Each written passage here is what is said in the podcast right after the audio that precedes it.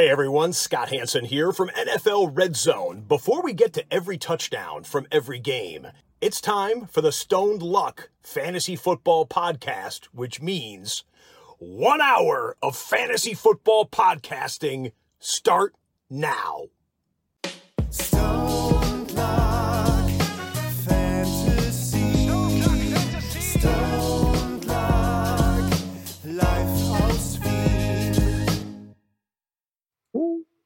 Hallo und herzlich willkommen zum Stone Luck Fantasy Football Podcast Part 432.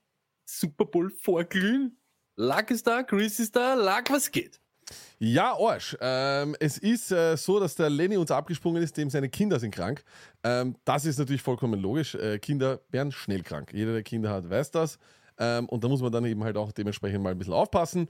Aber das ist uns eh lieber, weil dann kann es zu kleinen Kollisionen kommen, wie das letzte Mal vielleicht zwischen Carsten Spengemann und Lenny und auch nicht zwischen Chris Esala und Lenny. Chris, super, dass du da bist. Wie geht es dir? Also, erstmal, ich bin happy, hier dabei zu sein. Ähm, und ich freue mich, eure Gesichter wiederzusehen. Vor allem nach unserer letzten Conversation, wo wir am Ende geendet haben mit dem, you know, Special Maggi, you know. Aber, Ja, stimmt, da war Maggi noch. Stimmt, stimmt, stimmt. Das war geil. und mir geht's gut. Ich, ähm, you know, ich bin am Trainieren, ich äh, mache mein Ding. Ich bin jetzt, no, I'm ready. I'm getting ready. Ja, du, wie, du gibst ja dein Comeback auf dem Footballfeld für die Stuttgart Search. Das ist eine sehr ambitionierte Franchise in der European Football League. Äh, deswegen bist du da, würdest du jetzt sagen, so eine Art Zugpferd? Bist du der prominenteste Spieler? Bist du, jetzt sage ich der Franchise-Player? Ah, das würde ich jetzt nicht so unbedingt sagen, weil am Ende des Tages, guck mal, ich sehe mich, ich sehe mich als jemand, der natürlich eine gewisse Erfahrung mitnimmt, aber ich glaube, ich will einfach nur der beste Teammate, Teammate sein und ähm, natürlich eine gewisse, eine ge- gewisse Leaderfunktion auf dem Feld haben. Aber sonst, Franchise-Player hin oder her, das Einzige, was uns interessiert oder was wichtig ist, dass wir Spiele gewinnen. Das Das- ist Das ist richtig, aber Stoney, ähm, wäre Chris Isala nicht, wenn er Titel gewinnen will, bei den Vienna Vikings besser aufgehoben? Ja, wa wahrscheinlich schon. Gesehen hat letztes Jahr, ne? aber da ist ja auch so. Ne? Es kann schnell gehen. Football ist Football. Chris, alles Gute und äh, vielleicht sehen wir sich ja in Wien äh, oder irgendwo in die Playoffs oder so. Spielen die Search dieses Jahr vom äh, Spielplan her ge gegen Wien? Ich glaube nicht, oder? Was ich jetzt, äh, wie ich jetzt in Erinnerung. Spielen die? Wir spielen nur gegen Swako. Ah, ja, na, vielleicht kommen wir nach Innsbruck. Vielleicht sind wir in Innsbruck da. Ja. Ja, wir, mögen- wir, wir mögen ja auch die Innsbrucker. Alles, was mit österreichischem Football zu tun hat, da äh, kleben wir gerne unseren Stempel drauf. Ähm, was erwartet euch heute äh, an alle, die jetzt übrigens auch schon da sind, im Live und im Real Life? Wunderbar, wunderschön, dass ihr da seid. Das freut uns riesig. Wir wissen, wir haben eine riesige Konkurrenz in der Super Bowl Woche. Ich glaube, die Bromancer sind aus ihrer, äh, aus, aus ihrer Villa in Las Vegas äh, die 49. Stunde live. Ähm, von dem her, wer auch immer die vier, fünf Leute, die sich hierher verirrt haben, wunderbar. Aber an alle, die das auch im Real Life sehen, es freut uns riesig, dass ihr euch wieder für Stone Lag entschieden habt. Wir schauen kurz mal auf das Programm.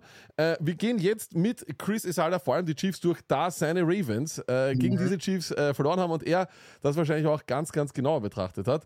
Dann haben wir ein Interview mit Bernhard Reimann. Stone und ich haben es gestern endlich geschafft. Endlich nach langer, langer Zeit und äh, vielen Versuchen, Bernhard Reimann vor die Linse zu bekommen. Und wir können euch eines sagen, es hat einige sehr, sehr, sehr gute Soundbites gegeben. Er hat uns gesagt, wer ist der beste Trash-Talker, gegen den er gespielt hat, wer war sein bester Gegenspieler, wie schwer ist es, seine Kalorie zu halten. Also das war wirklich super gut. Dann wird es tirolerisch, denn dann äh, ab ca. 21.35 kommen dann der Enno und der Martin äh, zu uns und wir besprechen die 49ers. Enno wird uns einen Insight geben und dann kommt das Laufband-Orakel, das wir bereits äh, hier stehen haben. Das wird wieder entscheiden, wer den Super Bowl gewinnt. Und dann haben wir ein Super Bowl-Quiz um 20 22.30 Uhr für all jene, die Bock haben. Es gibt 100 Euro zu gewinnen, in egal welchen Gutscheinform. Ja, ja, ja, Chris, äh, das, wird, das wird richtig geil. Okay. Äh, werfen wir uns gleich rein ins Getümmel. Das können wir nicht, Luck. Ach so, Äh, jetzt geht's starten los. Müssen wir, wie wir starten. Äh, Stone Luck Time. Let's go. Super Bowl. Ey, das große Spiel, the big game, das große Spiel, eigentlich der dumme Name, aber Füße strecken, Haare aufmachen, Saftel nehmen, let's fucking go. Haut's jetzt einmal rein, egal wo ihr seid, YouTube, TikTok, Facebook, keine Ahnung. Haut's rein jetzt die Emojis, lasst einmal glühen da. Chris ist da, wir sind da, let's fucking go. Genau so ist es. Ähm, Gehen wir rein, starten wir rein. Und was ich, mit was ich natürlich beginnen will, ist die Chiefs Offense. Äh, und die Chiefs Offense mit Patrick Mahomes, der so große Superstar ist überhaupt keine Frage. Ist dieses Jahr etwas anders. Und die andere Chiefs Offense, das wollen wir uns hier anschauen. Ich habe es verglichen mit den Jahren aus, den, äh, aus äh, 2019, weil es einfach eine super Grundlage ist, weil 2019 in der Saison waren sie das letzte Mal gegen San Francisco im Super Bowl. Und es ist eben nicht die same, es sind nicht die same old Chiefs. Die größten oder die, die eklatantesten äh, Vergleiche sind zum Beispiel Yards per Completion, da waren sie 2019 Dritter, sind dieses Jahr nur 19. Points per Game waren sie Zweiter, eine High-Scoring Offense. Dieses Jahr absolut im Mittelfeld nur 15. Und Points per Play waren sie Erster und sind dieses Jahr 16. Das heißt, wir sehen da natürlich einen großen Unterschied. Und ich glaube, der eklatanteste Unterschied, was Mahomes betrifft, selber, das sehen wir hier. 2019, diese Charts kommen von PFF und wenn man da wirklich nur ganz oben immer hinschaut, auf die Pässe 20 plus, da haben wir 2019 ein Passer-Rating von über 112, egal ob Mitte, links oder rechts. Er hat auf diesen Pässen 20 Yards plus 15 Touchdowns gemacht und drei Interceptions. Und dieses Jahr hat er auf keinem, keiner dieser Bereiche, Mitte, links oder rechts, ein Passer-Rating über 66, hat zwei Touchdowns und sechs Interceptions. Das sind Zahlen, wie wir sie so eigentlich nicht gewohnt sind, Chris, von, äh, den, äh, von den Chiefs. Jetzt sagen viele, es ist Tyreek Hill, der weg ist. Der war letztes Jahr aber auch schon nicht da. Ist es, ist es Juju Smith-Schuster, der, der ihnen fehlt? Oder woran liegt es, dass die Chiefs Offense Probleme hat und dieses Jahr nicht mehr so explosiv ist? Oh, this is the, this is this is a very good way how to start a conversation. Also, ich bin ja, mein Herz schmerzt immer noch. Tut mir leid, weil die, you know, die Ravens rausgekommen ist, what it is. Da sprechen wir später eh drüber. Also ich habe ja, ich habe ja mal eine kleine Analyse gemacht über Patrick Mahomes und den, you know, den ganzen Team und es war sehr interessant, weil deren Saison war sehr durchwachsen. Viele Probleme mit Receivern, etc., etc. Die Chemie war off, sehr viele Miscommunication on the field. Receiver wissen nicht, welche Routen sie laufen und all that. Ich weiß, dass, ja, man würde auch sagen, natürlich jemand wie Tyreek Hill, der weg ist, der ein, ein absolut explosive Player ist, tut natürlich weh. Aber trotzdem hat das Team oder die Franchise die Erfahrung, das einem anderen Spieler mitzugeben. Bedeutet das, andere Spieler, die, you know, nicht so gut wie Tyreek Hill sind, aber gut coachable sind, können es ja mitnehmen.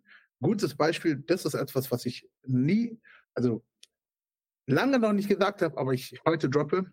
Okay, Jalen Hurts, der Quarterback von, von den Philly, also Philadelphia Eagles. Er war ja immer, er war krass am Anfang der Season. You know, they won a couple of games. Everyone was like, wow, they're gonna go to the Super Bowl. Leute, warum?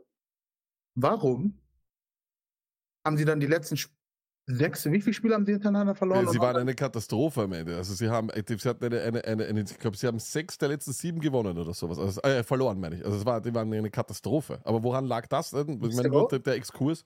Wisst ihr warum? Ich gebe euch die Antwort. So. Jalen Hurts, ähm, weil ich ja vorhin auf die Coaches und die Erfahrung mitgegangen bin. Das Problem ist bei denen, Jalen Hurts hat kein großes Spielverständnis. Was bedeutet das? Jalen Hurts Football IQ is not the highest. Wessen Schuld ist es? Nicht seine Schuld. Es ist von den Coaches. Position Coach, OC, Head Coach, whoever you want to name. Weil das Problem ist, man sieht es sofort bei ihm, wenn zum Beispiel, ähm, man nennt ihn in, im Football, wenn man sagt, to disguise the defense, wenn man, you show cover two, but you play cover four zum Beispiel. Oder ganz viel Movement. Man sieht, he's stressing, he's stressing. Und das ist das Problem.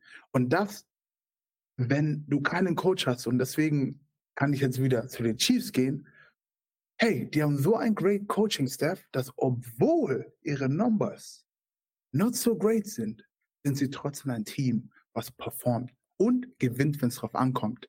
Leute, ihr müsst euch überlegen, in den letzten drei Spielen haben die Chiefs in der Postseason im Fourth Quarter drei Punkte zugelassen.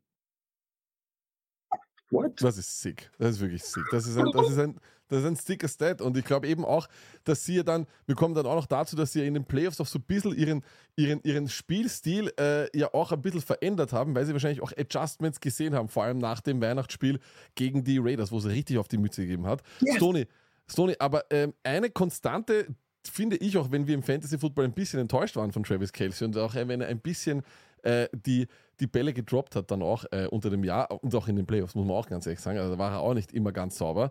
Ähm, aber er ist immer noch einer der besten, oder wenn nicht sogar der beste Teil derzeit. Stoney, Ist er auch einer der besten Titans aller Zeiten oder ist er vielleicht sogar der beste Titan aller Zeiten? Das würde mich interessieren. Gibt man ihm diesen Titel oder nicht? Viele Leute sind da, trauen sich das nicht, geben das mal Holmes, aber Kelsey wird irgendwie außen vor gelassen. Gronkowski zum Beispiel wurde da immer relativ schnell als einer der besten äh, genannt. Bei Kelsey ist irgendwie nicht so, Stoney, oder? Stimmt, aber ab- abgerechnet wird am Schluss, lag, du weißt es. Und ich glaube, im Nachhinein werden wir immer reden von der Beste. Ich, ich kann mir nur vorstellen, dass es eben noch so ist, weil es jetzt gerade noch rennt und man möchte nicht da. Es war ja auch bei Brady so, jeder hat so inoffiziell der Goat. Kaum hat er aufgehört, hat jeder gesagt, ey, mit Abstand. Und das wird bei Kelsey, glaube ich, genauso sein. Ich glaube auch, dass das wahrscheinlich war, warum es in der Saison so holprig ausgeschaut hat, weil er nicht auf der Höhe war und am Anfang dieser ganze Wide Receiver Core und auch Raji Rice, der hat einmal die halbe Saison braucht, bis bis klickt. Und dann Mhm. hat's aber funktioniert und dann haben auch eben andere Leute vielleicht so die Last von die Schultern vom Kelsey genommen und er ist dann doch besser geworden. Und weil du sagst, like, ich glaube, gegen die Ravens oder was hat er keine Kugel äh, fallen lassen, hat er alles gefangen. Mhm. Also ich glaube, in den Momenten, da haben wir ja auch schon oft diskutiert, ich glaube, da kommt das dazu. Er war schon mal dort, sie kennen die Situation, sie lieben auch jetzt dieses, ich- ich- kann ich gleich zu dir hauen, Chris. Was ist das, dieses Außenseiter sein? Warum wollen jetzt auch zum Beispiel jetzt auch wieder im Super Bowl, beide stellen sich gerne so als die Underdogs oder diese Dinge. Ich finde mir, das ist ein bisschen überflüssig. Wenn, wenn ich's drauf habe, dann mache ich es einfach und dann fahre ich da drüber und sage nicht so, ah, bin ich der Underdog oder nicht. Bringt das einen Vorteil, wenn man immer sagt, man ist so der Underdog oder diese Cinderella-Story? Warum machen das jetzt zum Beispiel beide? Das ist äh, der Number One Seed und das andere ist Patrick Mahomes mit einer, ja, Dynasty dahinter. Aber das ist das Mindset. Das ist das Mindset. Deswegen wollen die, die sagen, hey, wir sind die Underdogs, weil sie ganz klein sind. Das ist ganz schön zu sagen. Die sehen sich klein und wissen, dass wenn's, when it's time to shine, they'll shine. Das, was mich fertig einfach macht in der ganzen, ganzen Thematik ist, Travis Kelsey jetzt zum Beispiel. Travis Kelsey ist jemand, der, ja, in der Postseason Records bricht, und jetzt auf Record Pace. He's doing it, okay? Aber wollt ihr was wissen? George Kittle, okay? Hat in der Regular Season ein Game mehr gespielt und hat 100 Yards mehr, also 100 Receiving Yards mehr als er, ne? Er ist auch ein way better, er ist ein way better Blocking Tight End, aber okay, ist auch der Age Gap. Aber, und das ist das, don't, don't, don't hate me on it. Travis Kelsey ist absurd. Aber George Kittle, if he gets the engine on, und wenn er so weiterspielt, also gesund bleibt, dann denke ich, dass er echt unbelievable ist, weil das Ding mit Travis, Kelsey als Person ist, er ist, er ist jemand, der kann great catching, er hat eine great catching ability. His route running ist auch crazy, auch für his age. Er versteht Football. Er ähm, bringt eine gewisse Physicality mit. Das war, ich war schockiert gegen die Ravens, vor allem. Ja, aber, aber auch cocky die ganze Zeit, nur am Stressen. Das war schon sehr interessant. Ich, ich fand das, ich fand das cool. Und, und deswegen glaube ich, wegen eurer Debatte, ich glaube, dass ja, Travis Kelsey ist without a doubt, sch- der ganz oben spielt da mit. Nur, ich möchte eine Sache sehen. Jetzt im Super Bowl. Weil wenn er jetzt, wenn er zwei Touchdowns fängt und für, let's say,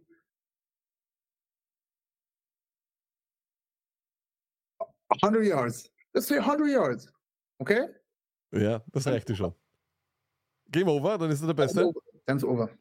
Okay, aber Das Wilde ist halt, nur, nur kurz nur zum Einstreuen, deshalb hat aber auch Noah Gray diese Saison oft und viel gespielt, weil er halt eben dieser Blocker ist. Und dadurch hat sich eben auch dieses Run-Game und Pacheco so entwickelt.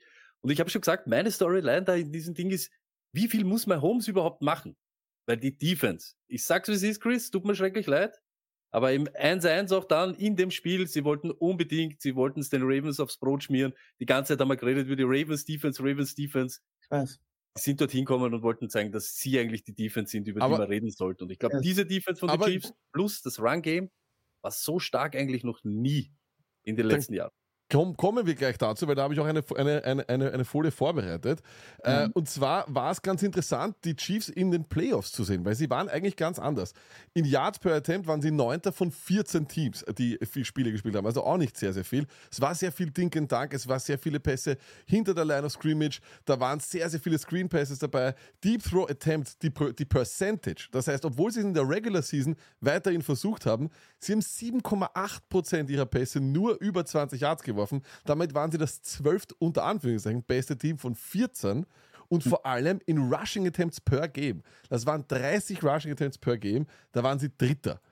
Chris, ist das etwas, was mit den Gamescripts zu tun hat oder war das eine bewusste Änderung der Chiefs? Und vor allem, hast du damit gerechnet, dass sie vor allem in der ersten Halbzeit so ein gutes Running Game hatten? Das fand ich, war ich in, vor allem in der ersten Halbzeit so gut. Pacheco ist teilweise mit sechs, sieben Yards äh, mit dem Lauf kommen.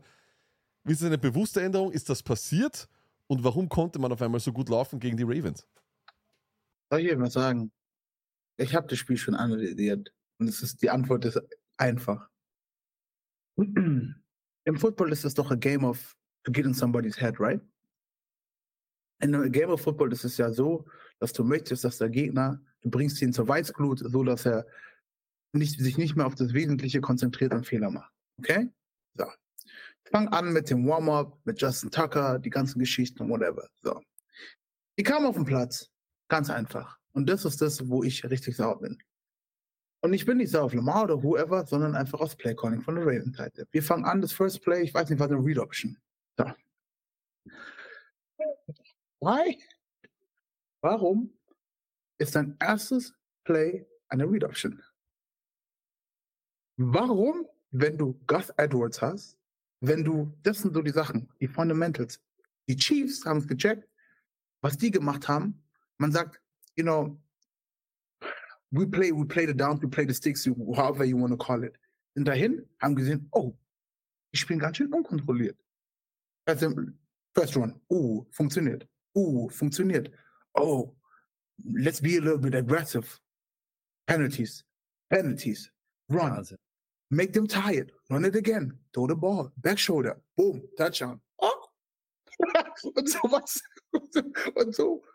Und so ging das ganze Game. Und dann mir zu sagen, und das, was mich, was mich traurig macht, einfach ist, die haben, the game plan war so well executed, weil alle so, nobody can run against the Ravens.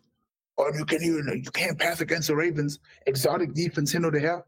Na, das Ding ist, was die Chiefs gemacht haben, die haben einfach ganz normales Football gespielt. Viele Screens, natürlich, to make him tired. Okay, hat funktioniert. Und dann hat das eine zum anderen geführt. Ähm, Stoney, Stoney, glaubst du auch einfach, dass die Chiefs nicht nur auszeichnet ihre Explosivität, sondern was wir wahrscheinlich über die Jahre auch unterschätzt haben, wie smart die sind, weil diese Erfahrung, die sie sich über die Jahre schon aufgebaut haben, das hat man, glaube ich, gerade gegen die Ravens, aber auch gegen die Bills gesehen. Da hat einfach das routiniertere Team gewonnen, oder? Und das sind sie ja gefühlt auch im Super Bowl. Was sagst du? Du, du weißt, das ist meine Philosophie. Sie waren schon dort, sie haben diese Situationen schon gesehen, sie haben Championship Games verloren, sie haben Super Bowls gewonnen, sie waren der Core von diesem Team, kennt das Gefühl. Und ich sage, das ist so ein großer Edge, überhaupt genau in dem Moment, wie jetzt zum Beispiel bei den Baltimore Ravens. Und ich sag's nochmal, die Ravens haben das Spiel verschissen. Sie haben eben, sie waren undiszipliniert, sie waren zu cocky wahrscheinlich und sie haben eigentlich glaubt, dass übers, ich sage jetzt über 60 Minuten, dass sie es machen.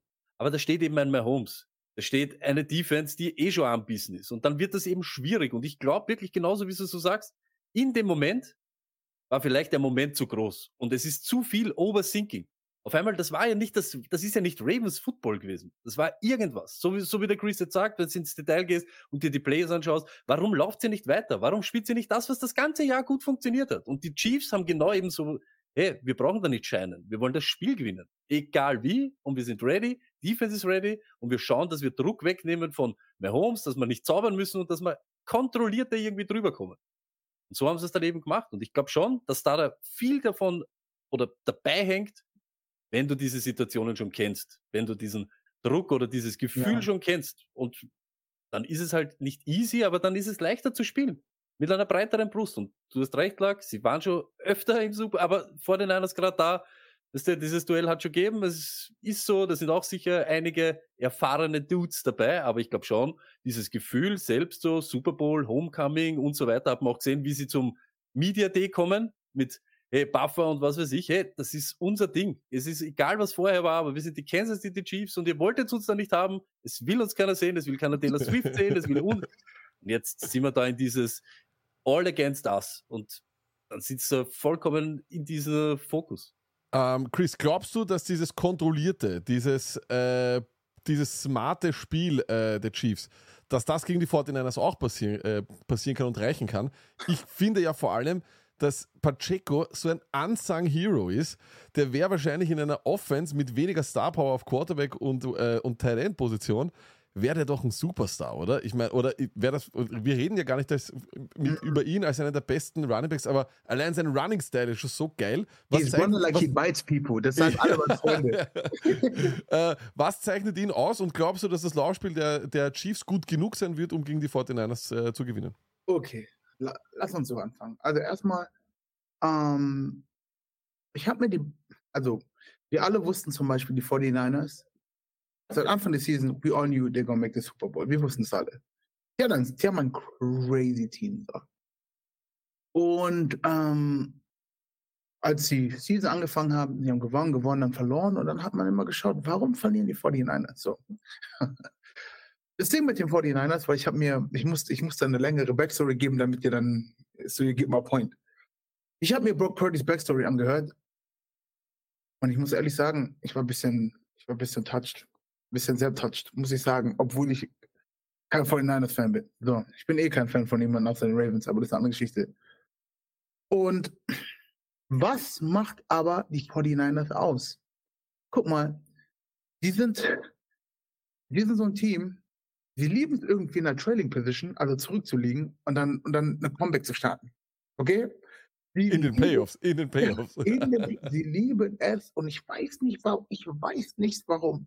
Nicht wie die Chiefs, dass sie angreifen mit what they have, the attack und das ist so, die brauchen Zeit, bis ihr Engine angeht.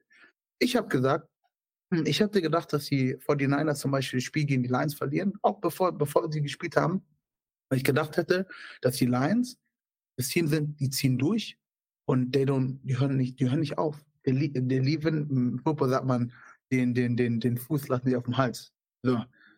Wenn die, 40, äh, wenn die äh, Chiefs anfangen, Gas zu geben und zwei Punkte vorne liegen, Game is over. Game is over. Weil sie es kontrollieren können, ne? Ja, Ich, ich glaube, Okay. over. Ich glaube, das ist, aber das wird fix der Key sein, Lack, so wie du es eben gesagt hast. In der Regular Season Hm. haben sie 89 Yards per Game Rushing zugelassen. Drittbeste Wert. In der Postseason, hey, jedes Team, alle zwei Spiele, über 135 Yards. Die haben 5,6 Yards per Attempt. Das ist der schlechteste Wert von allen Teams, die in die Playoffs waren. Und wir wissen, da waren die Philadelphia, äh, waren die Pittsburgh Steelers auch dabei. Also, es ist Bubu Gaga, was diese Run-Defense, wie sich die über die Saison entwickelt hat. Und ich glaube, das wird ein großes Problem werden und das wird heavy sein. So wie du gesagt hast, auch Clark. Hey, Chase Young, der wird zeitweise von Wide Receivers blockt in diesen Running Schemes. Aber das easy, ist, easy ey, das ist. Wenn sowas ist und dann eben Pacheco, der nicht aufhört. Ja. Hey, 84, Komma irgendwas Yards, drittbeste Wert per Game in die Playoffs. Natürlich Total Yards die meisten, weil er schon mehr Spiele hat. Mhm. Aber Touchdowns, du kriegst alles von ihm. Er ist ein Tier und er ist der Running Back dieser Postseason. Wir haben geredet über Len, äh, Playoff Lenny und so weiter und CMC ist natürlich ein äh, Aber der ist immer Hey, gut. der ist super. Ja, ja. Aber, Aber der Running Pacheco, Back, der Running Back unsung dieser Hero. Playoffs ist für mich Pacheco, der dir das bin ich- macht, was du Aber brauchst Timer. in dem Moment, wo du es haben out. Time out. Das war das erste Szenario. Das zweite Szenario ist das. Okay. Für mich ist Christian McCaffrey probably one of the best football players who touch a field. So. Hands up. Hands down. So. Jetzt, was ist aber, wenn die 49ers jetzt mal sagen, wisst ihr was? F it, let's play ball. Was ist, wenn die 49ers auf mystischer Weise einfach on point sind? Dass sie das perfekte Spiel von Pass Run Game einfach auspacken und Christian McCaffrey, die Allzweckwaffe, der Allrounder, überall zu sehen ist. Sag euch, die Defense von den Chiefs, und sorry, wenn ich das sage, ist natürlich gut und whatever, aber haben nicht die Dynamic to stop eigentlich die 49ers if they're rolling. Die 49ers sind ein Team egal, Debo Samuel hin oder her, und ich weiß auch die Statistik, wenn Debo Samuel nicht spielt, ist Brooke Purdy nicht so on point. Aber ich habe noch kein Spiel gesehen von den 49ers wirklich, wo sie wirklich auf ihrem Level gezockt hätten, wie sie können. Aber, aber Chris, wir müssen, weil gut, dass du das sagst, dass du das äh, die, die äh, Chiefs Defense auch ansprichst, weil die Chiefs Defense, man sagt immer, Defense wins Championships, Äh, dieses Team ist vor allem dort, wo sie sind, wegen der Defense. Das muss man ganz ehrlich sagen. So wie die Offense gestruggelt hat, die Defense ist eigentlich der Star der diesjährigen äh, Chiefs. Wir sehen es hier in Points Allowed Zweiter, in Yards Allowed Zweiter, DVOA äh, Nummer 7, EPA Sechster, also sind sie schon sehr, sehr gut. Und das, was sie auszeichnet, ist diese hohe Blitzrate. Die Bli- in der Blitzrate sind sie siebter, in Pressure Rate erster, in Sex Zweiter. Und das, was Spagnolo da ja auszeichnet, sind diese Blitzes, die er macht. Aber dafür hat er vor allem auch wahrscheinlich einfach das perfekte Personal. Und er hat vorne einen D-Liner mit Chris Jones, der, der einfach fantastisch ist. Und eines will ich nur sagen noch, Chris. Ja. Und vor allem, wenn du viel blitzt, brauchst du perfekte Corner und sehr gute Corner. Und die hat er. Äh, Jarius Sneed ist ein Wahnsinns-Corner. Der wäre, ich sage es auch genauso, der wäre auf Gardner, äh, wie heißt er, Entschuldigung, äh, auf Sauce Gardner äh, Ni- Niveau vom Stardom, wenn nicht mehr Holmes im Team wären. Null Touchdowns allowed. Ein Passer-Rating von 64,5. Wenn wir in Fantasy-Punkten sprechen, der hat einen Fantasy-Point per Target allowed. Das ist ein Wahnsinn. Und mit Trent McDuffie, wenn du viel blitzen willst, hast du ihn. Er hat drei Sacks gemacht und fünf Forced Fumbles. Ist das ein Fall, Chris, wo Scheme und Personal einfach eine perfekte Symbiose ergeben und sie deswegen gut. auch diese starke 49ers Defense stoppen können? Das ist so gut. Look, but let me, lass mich euch was erzählen. I love the stats und ich finde es cool, aber also, die Offensive Line der 49ers, wie ist sie unterwegs? Geht so. War schon mal besser. Sind wir uns ehrlich, das ist nicht die beste O-Line von ihnen. Genau. Obwohl everyone talks about Trent, also jeder spricht über Trent Richardson, whatever. Aber eine Sache, die haben eine smarte Offensive Line und einen smarten Running Back. So. Was, was bedeutet das? Also, die Blitz Percentage High, yes, das ist auch deren Ding. Und die, wie gesagt, die, die Secondary von den Chiefs wissen wir sind gut und wir haben auch die Stats äh, vorgesprochen. Aber, aber, die 49ers, und deswegen, we can sleep on them und Spielverständnis sind sie on point. Und ich habe, es kann natürlich so sein, dass, you know, they shit the bed, weil sie nervös sind. Aber wenn sie nicht shaken und alle auf ihren Fundamental spielen, ich, ich, ich, ich bin für die, ich sag euch das, ich denke, die Chiefs gewinnen, aber es kann wirklich sein, dass die 49ers rauskommen they're playing crazy. Ich habe da so ein, ich habe da so ein Gefühl, dass die 49ers einfach sagen, wisst ihr was, F it. F it. Ich- Aber, aber braucht es nicht auch Stoney eigentlich, weil aufgrund, aufgrund dessen, was wir gesehen haben, jetzt vor allem von Brock Purdy, und wir kommen dann später noch zu den 49ers, möchte ich gar nicht so sehr äh, die 49ers Offense reinnehmen. Aber was ich glaube nur, ist, dass wir in den letzten zwei Spielen einen shaky Brock Purdy gesehen haben. Das waren nicht seine besten Spiele. Yes. Waren nicht seine besten Spiele, das ist einfach so. Braucht es aber nicht eigentlich gegen diese so gute Defense einen so perfekten Tag, wie der Chris es gesagt hat? Weil ich glaube, man redet immer noch nicht hoch genug über diese Defense, einfach weil Patrick Mahomes das alles immer überstrahlt. Was sagst du? Genau das. Genau das. Und es wird kein Birdie reichen, es wird kein Kittel alleine reichen, es wird kein Debo. Das ist irgendwie der Unterschied. Sie werden alle brauchen. Sie werden alle brauchen und es stimmt, Chris. Sie könnten sagen, fuck it. Nicht F it, sondern fuck it. Jetzt come on, wir machen es und wir, wir ballen da herum. Das Problem oder das, was ich eben sehe, ist, wir spielen gegen einen Quarterback, der genauso das kann. Der genauso den Durchtrader markieren kann. Und dann wird's halt Raji Rice und dann wird's halt Ding. Nur der Unterschied dieses Jahr, dass sie sich auf sowas nicht einlassen. Und das ist genau das, was wir vorher gelobt haben. Sie exekuten einfach runter. Und ich glaube fast, auch wenn die, auch wenn die 49ers das machen wollen, durch diese Ballkontrolle, durch lange Drives, durch dann die Defense, du musst einmal diese Reads eben nehmen, du musst einmal da eben on Touren kommen. Das ist das eine. Aber auch in der Offense. Pacheco, kurze Pässe, so wie wir es vorher gesagt haben. Raji Rice, ein Screen da, ein Kelsey da, dann macht er vielleicht selber ein bisschen Magic und so weiter und dann fangt irgendeiner, Noah Gray oder irgendwer, den, diesen Touchdown.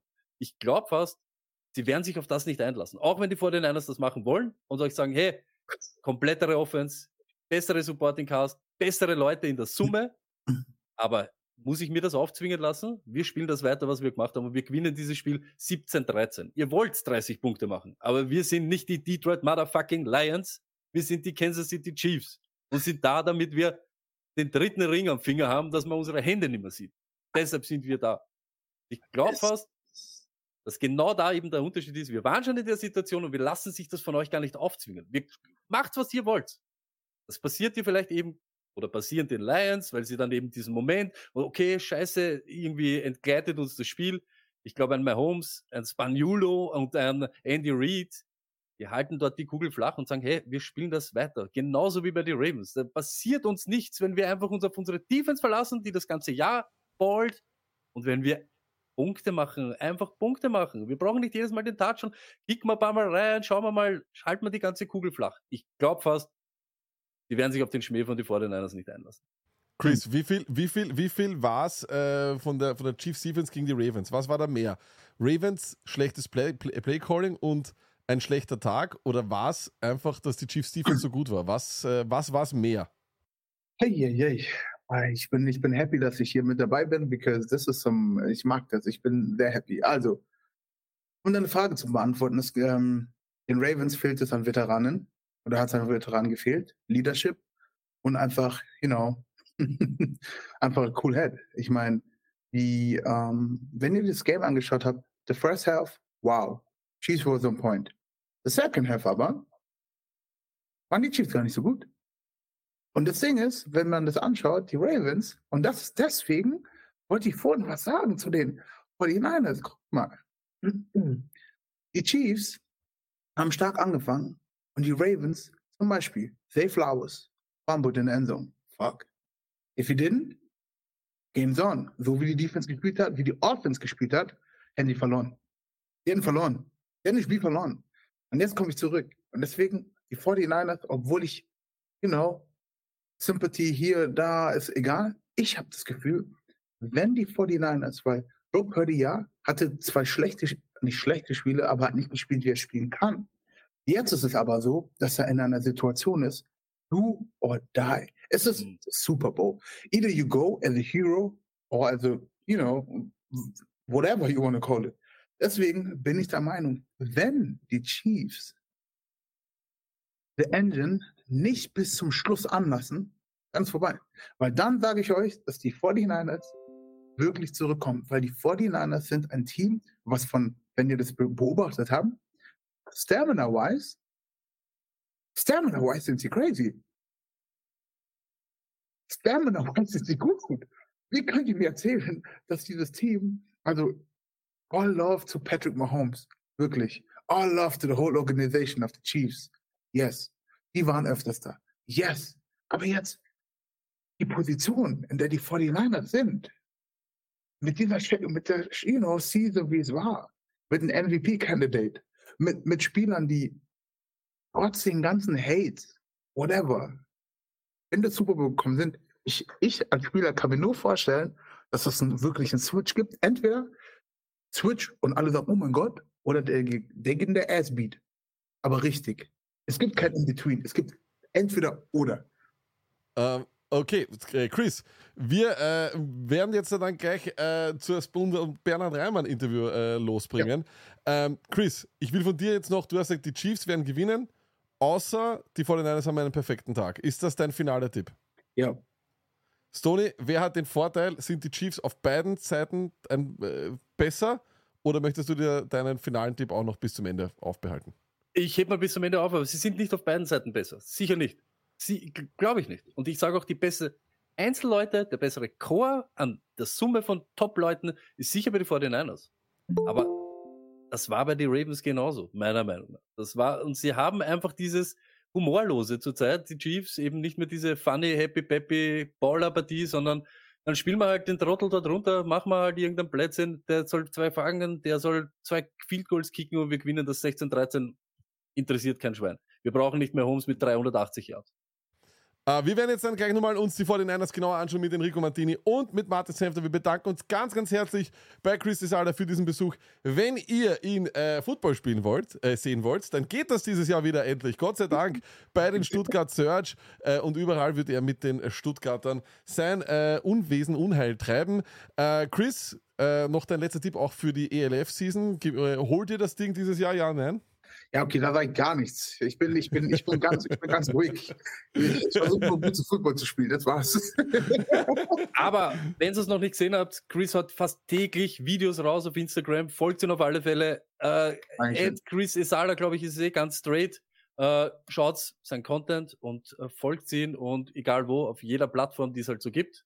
Let's fucking go. Ich glaube, Sports Illustrated hängt da jetzt auch schon dran an dir. Ja. Die so, ja okay. Also, big Ding. Also, let's go. Danke, Chris. Ich danke euch. Und unser. Interview, unser Interview mit Bernhard Reimann, das gibt's jetzt. Halt sich fest, es ist ein tolles Interview geworden. Wir sind richtig stolz drauf. Äh, und das geht jetzt los. Let's go, Bernhard Reimann.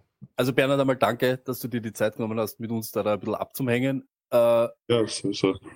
es ist ja die- so der allgemeine Tenor, du hast einen Riesenschritt in dem Jahr gemacht. Ähm, dann heißt es immer so floskelmäßig, the game slowed down for him. Ist das so? Und wie äußert sich das? Ähm, ja, also erstmal danke für die Einladung. Danke, dass ich hier sein darf.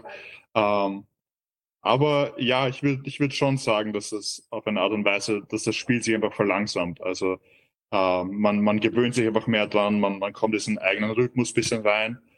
Ähm, und was auch sehr, sehr wichtig, oder was, was einen großen Unterschied macht, einfach von, von einer Rookie-Season zu einer zweiten Saison, einfach, dass man den, den Tagesablauf gewöhnt ist, man, man weiß, was auf, auf einen zukommt, man, man ist die Stadien gewöhnt, man, man ist die Fans mehr gewöhnt, besonders bei, bei Auswärtsspielen.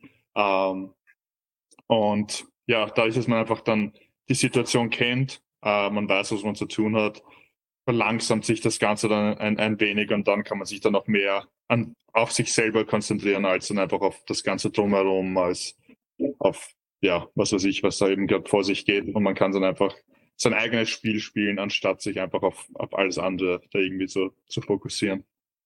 Ähm, Ja. Ich, ich möchte nochmal zur Draft nach zurückkommen, weil wir waren ja, äh, wir haben das ja wirklich sehr, sehr intensiv verfolgt, den ganzen Draft-Prozess. Und ich werde dich nicht anlügen, Bernhard, wir waren vollkommen der Meinung, dass du in der ersten Runde weg bist. Das war uns einfach vollkommen klar, ja. Ähm, jetzt weiß ich nur von anderen Spielern, deren Draftstock auch äh, in Mock-Drafts oder sonst was, die ja auch nichts sagen im Endeffekt, wo das sehr hoch war, dass die dann meistens die Leute, die auf ihrer Position spielen und die vor ihnen gedraftet sind, irgendwo als eine Liste haben. Wir kennen das von Amon Russell Brown, der kann dir alle Wide Receiver aufnennen, die vor ihm weggegangen sind. Jetzt wollte ich dich immer schon fragen, hat Bernhard Reimann irgendwo eine Liste von allen Guard, Center und Tackle, die vor ihm weggegangen sind? Nein, also ähm, natürlich die, die, die Draft-Nacht an sich, ähm, ein Riesenerlebnis. Ähm, und na, natürlich erwartet man, man, man arbeitet immer darauf hin, ein, ein First-Round-Pick zu werden. Ähm, hat dann eben nicht so sein sollen. Ähm, aber danach, also sobald man eben der Draft-Nacht dann eben vorbei ist, weiß man eben, egal wo man gedraftet wird, wird einfach dann schon an, ans nächste gearbeitet, an den nächsten Schritt gearbeitet. Und darauf habe ich mich auch immer persönlich ähm, konzentriert, anstatt dann einfach ja zu sehr darüber nachzudenken, wer wen gedraftet hat, äh, wer dann einen Fehler gemacht hat oder was ich hätte anders machen können, hätte ich ein, ein Interview anders machen können, hätte ich den 40-Yard-Dash in Combine anders laufen können, hätte ich, was weiß ich, hätte ich mehr, mehr trainiert, weniger trainiert, mehr Rehab gehabt, wären ähm, wäre ich gesundheitlich ähm, besser gewesen, hätte das was geändert. Ähm, das macht natürlich gar keinen Sinn. Ähm, und deswegen habe ich dann sofort dann am nächsten Tag gleich, also an dem Abend freut man sich natürlich mit der Familie, ähm, aber am nächsten Tag hat dann schon wieder die, die Arbeit angefangen und dann arbeitet man einfach an den nächsten Schritt, sich einfach in der NFL zu etablieren und einfach das Beste aus der Situation zu machen, weil im, im Endeffekt ist der, der Draft an sich ja nur der, der erste Schritt, da erstmal einen, einen Fuß in die ganze NFL, die NFL zu bekommen. Und alles, was dann danach kommt, ist dann eh sowieso wieder, ähm, ja, kommt dann auf einen selbst drauf an. Du sagst das mit äh, einen Fuß in die NFL zu bekommen, ist natürlich über den Draft eine ganz andere Geschichte als diese ganzen IPP-Sachen. Aber wir haben schon öfter gehört, dass Europäer oder jetzt sagen wir in dem Fall speziell Österreicher eben dann auch irgendwie anders gesehen werden. Hast du irgendwann einmal das Gefühl gehabt, hey, ich merke, dass ich als Europäer anders wahrgenommen wäre als Amerikaner? Ähm, ja, also besonders im, im, im College Recruiting ähm, war das noch ein, ein bisschen ein größeres Thema, ähm, weil ich ja dann damals nur eben ein einziges Jahr in der Highschool war und dann größtenteils halt nur europäischen Film hatte zum Zeigen. Ähm, aber dadurch, dass ich eben die Chance dann bekommen habe, ähm, auf dem College zu spielen, wurde ich dann eher angesehen wie einer, wie einer von denen eben. Ähm, aber es war dann, ist dann aber trotzdem immer wieder aufgekommen, also in dem ganzen Draft. Also man hat ja unzählige Interviews mit, mit diversen Teams, ähm, teilweise über, über Zoom, teilweise dann ähm, beim Combine, beim, beim Senior Bowl oder halt ähm, dann auch persönlich, wenn man die, wenn man die Teams besucht. Und das ist dann eben auch einfach eine, eine riesen Story für sie, weil man, weil die einfach versuchen herauszufinden, wie diese Menschen, wie sind sie hergekommen, wie werden sie reagieren auf Stress und das Ganze, welches, was für ein Support-System haben sie. Und dann ist natürlich der, der Österreich-Hintergrund wieder wesentlich mehr aufgekommen als, als für irgendwelche footballtechnischen Sachen. Also Nur Ja. eine Frage noch drauf. Wie bist du damit umgegangen? Äh, hast du gesagt, ja, Steinbrunner, Alter? Oder, ah, ja, ich probiere mich irgendwie so amerikanisch, ich bin nicht so amerikanisch, wie es nur geht? Nein, also ich war, war natürlich sehr, sehr stolz, immer zu zeigen, dass ich aus Österreich komme. Ähm, ich bin in, in Wien geboren und aufgewachsen. Ähm, dann die, die, die Mama ist dann nach Steinbrunn eben gezogen und ähm, war immer sehr stolz, auf, von wo ich bin. Und das war immer ein, ein großer Teil, oder ist immer ein großer Teil von mir. Und deswegen war es dann eben auch ein, ein, ein wichtiger Teil von diesen Interviews. Und ja, also ich habe da nie irgendwie versucht, irgendwie was anderes aus mir zu machen. Aber äh, der, wir haben mit Bernhard Zeikowitz gesprochen und der hat uns gesagt, dass die äh, Amerikaner sich kaum was vorstellen können unter Österreich. Und äh, die haben auch scheinbar gedacht, dass wir alle nur Techno hören oder sowas. Gibt es irgendwie, äh, kriegst du auch sowas ab und zu von den, von den Amis, wo sie sagen so, hey, keine Ahnung, wohnst du nicht mit einem Eisbären zusammen oder sowas? Was, was kriegst du auch solche Geschichten oder ist das Interesse im Lockerroom da gar nicht so groß? Nein, das ist, war schon, besonders am Anfang war das Interesse sehr, sehr groß. Ähm, ja, waren eh aber alles witzige Fragen. Also teilweise war es eben so, ähm, die meisten Burschen haben halt Sound of Music gesehen, ähm, haben halt gefragt, ob, das, ob ich genauso aufgewachsen bin.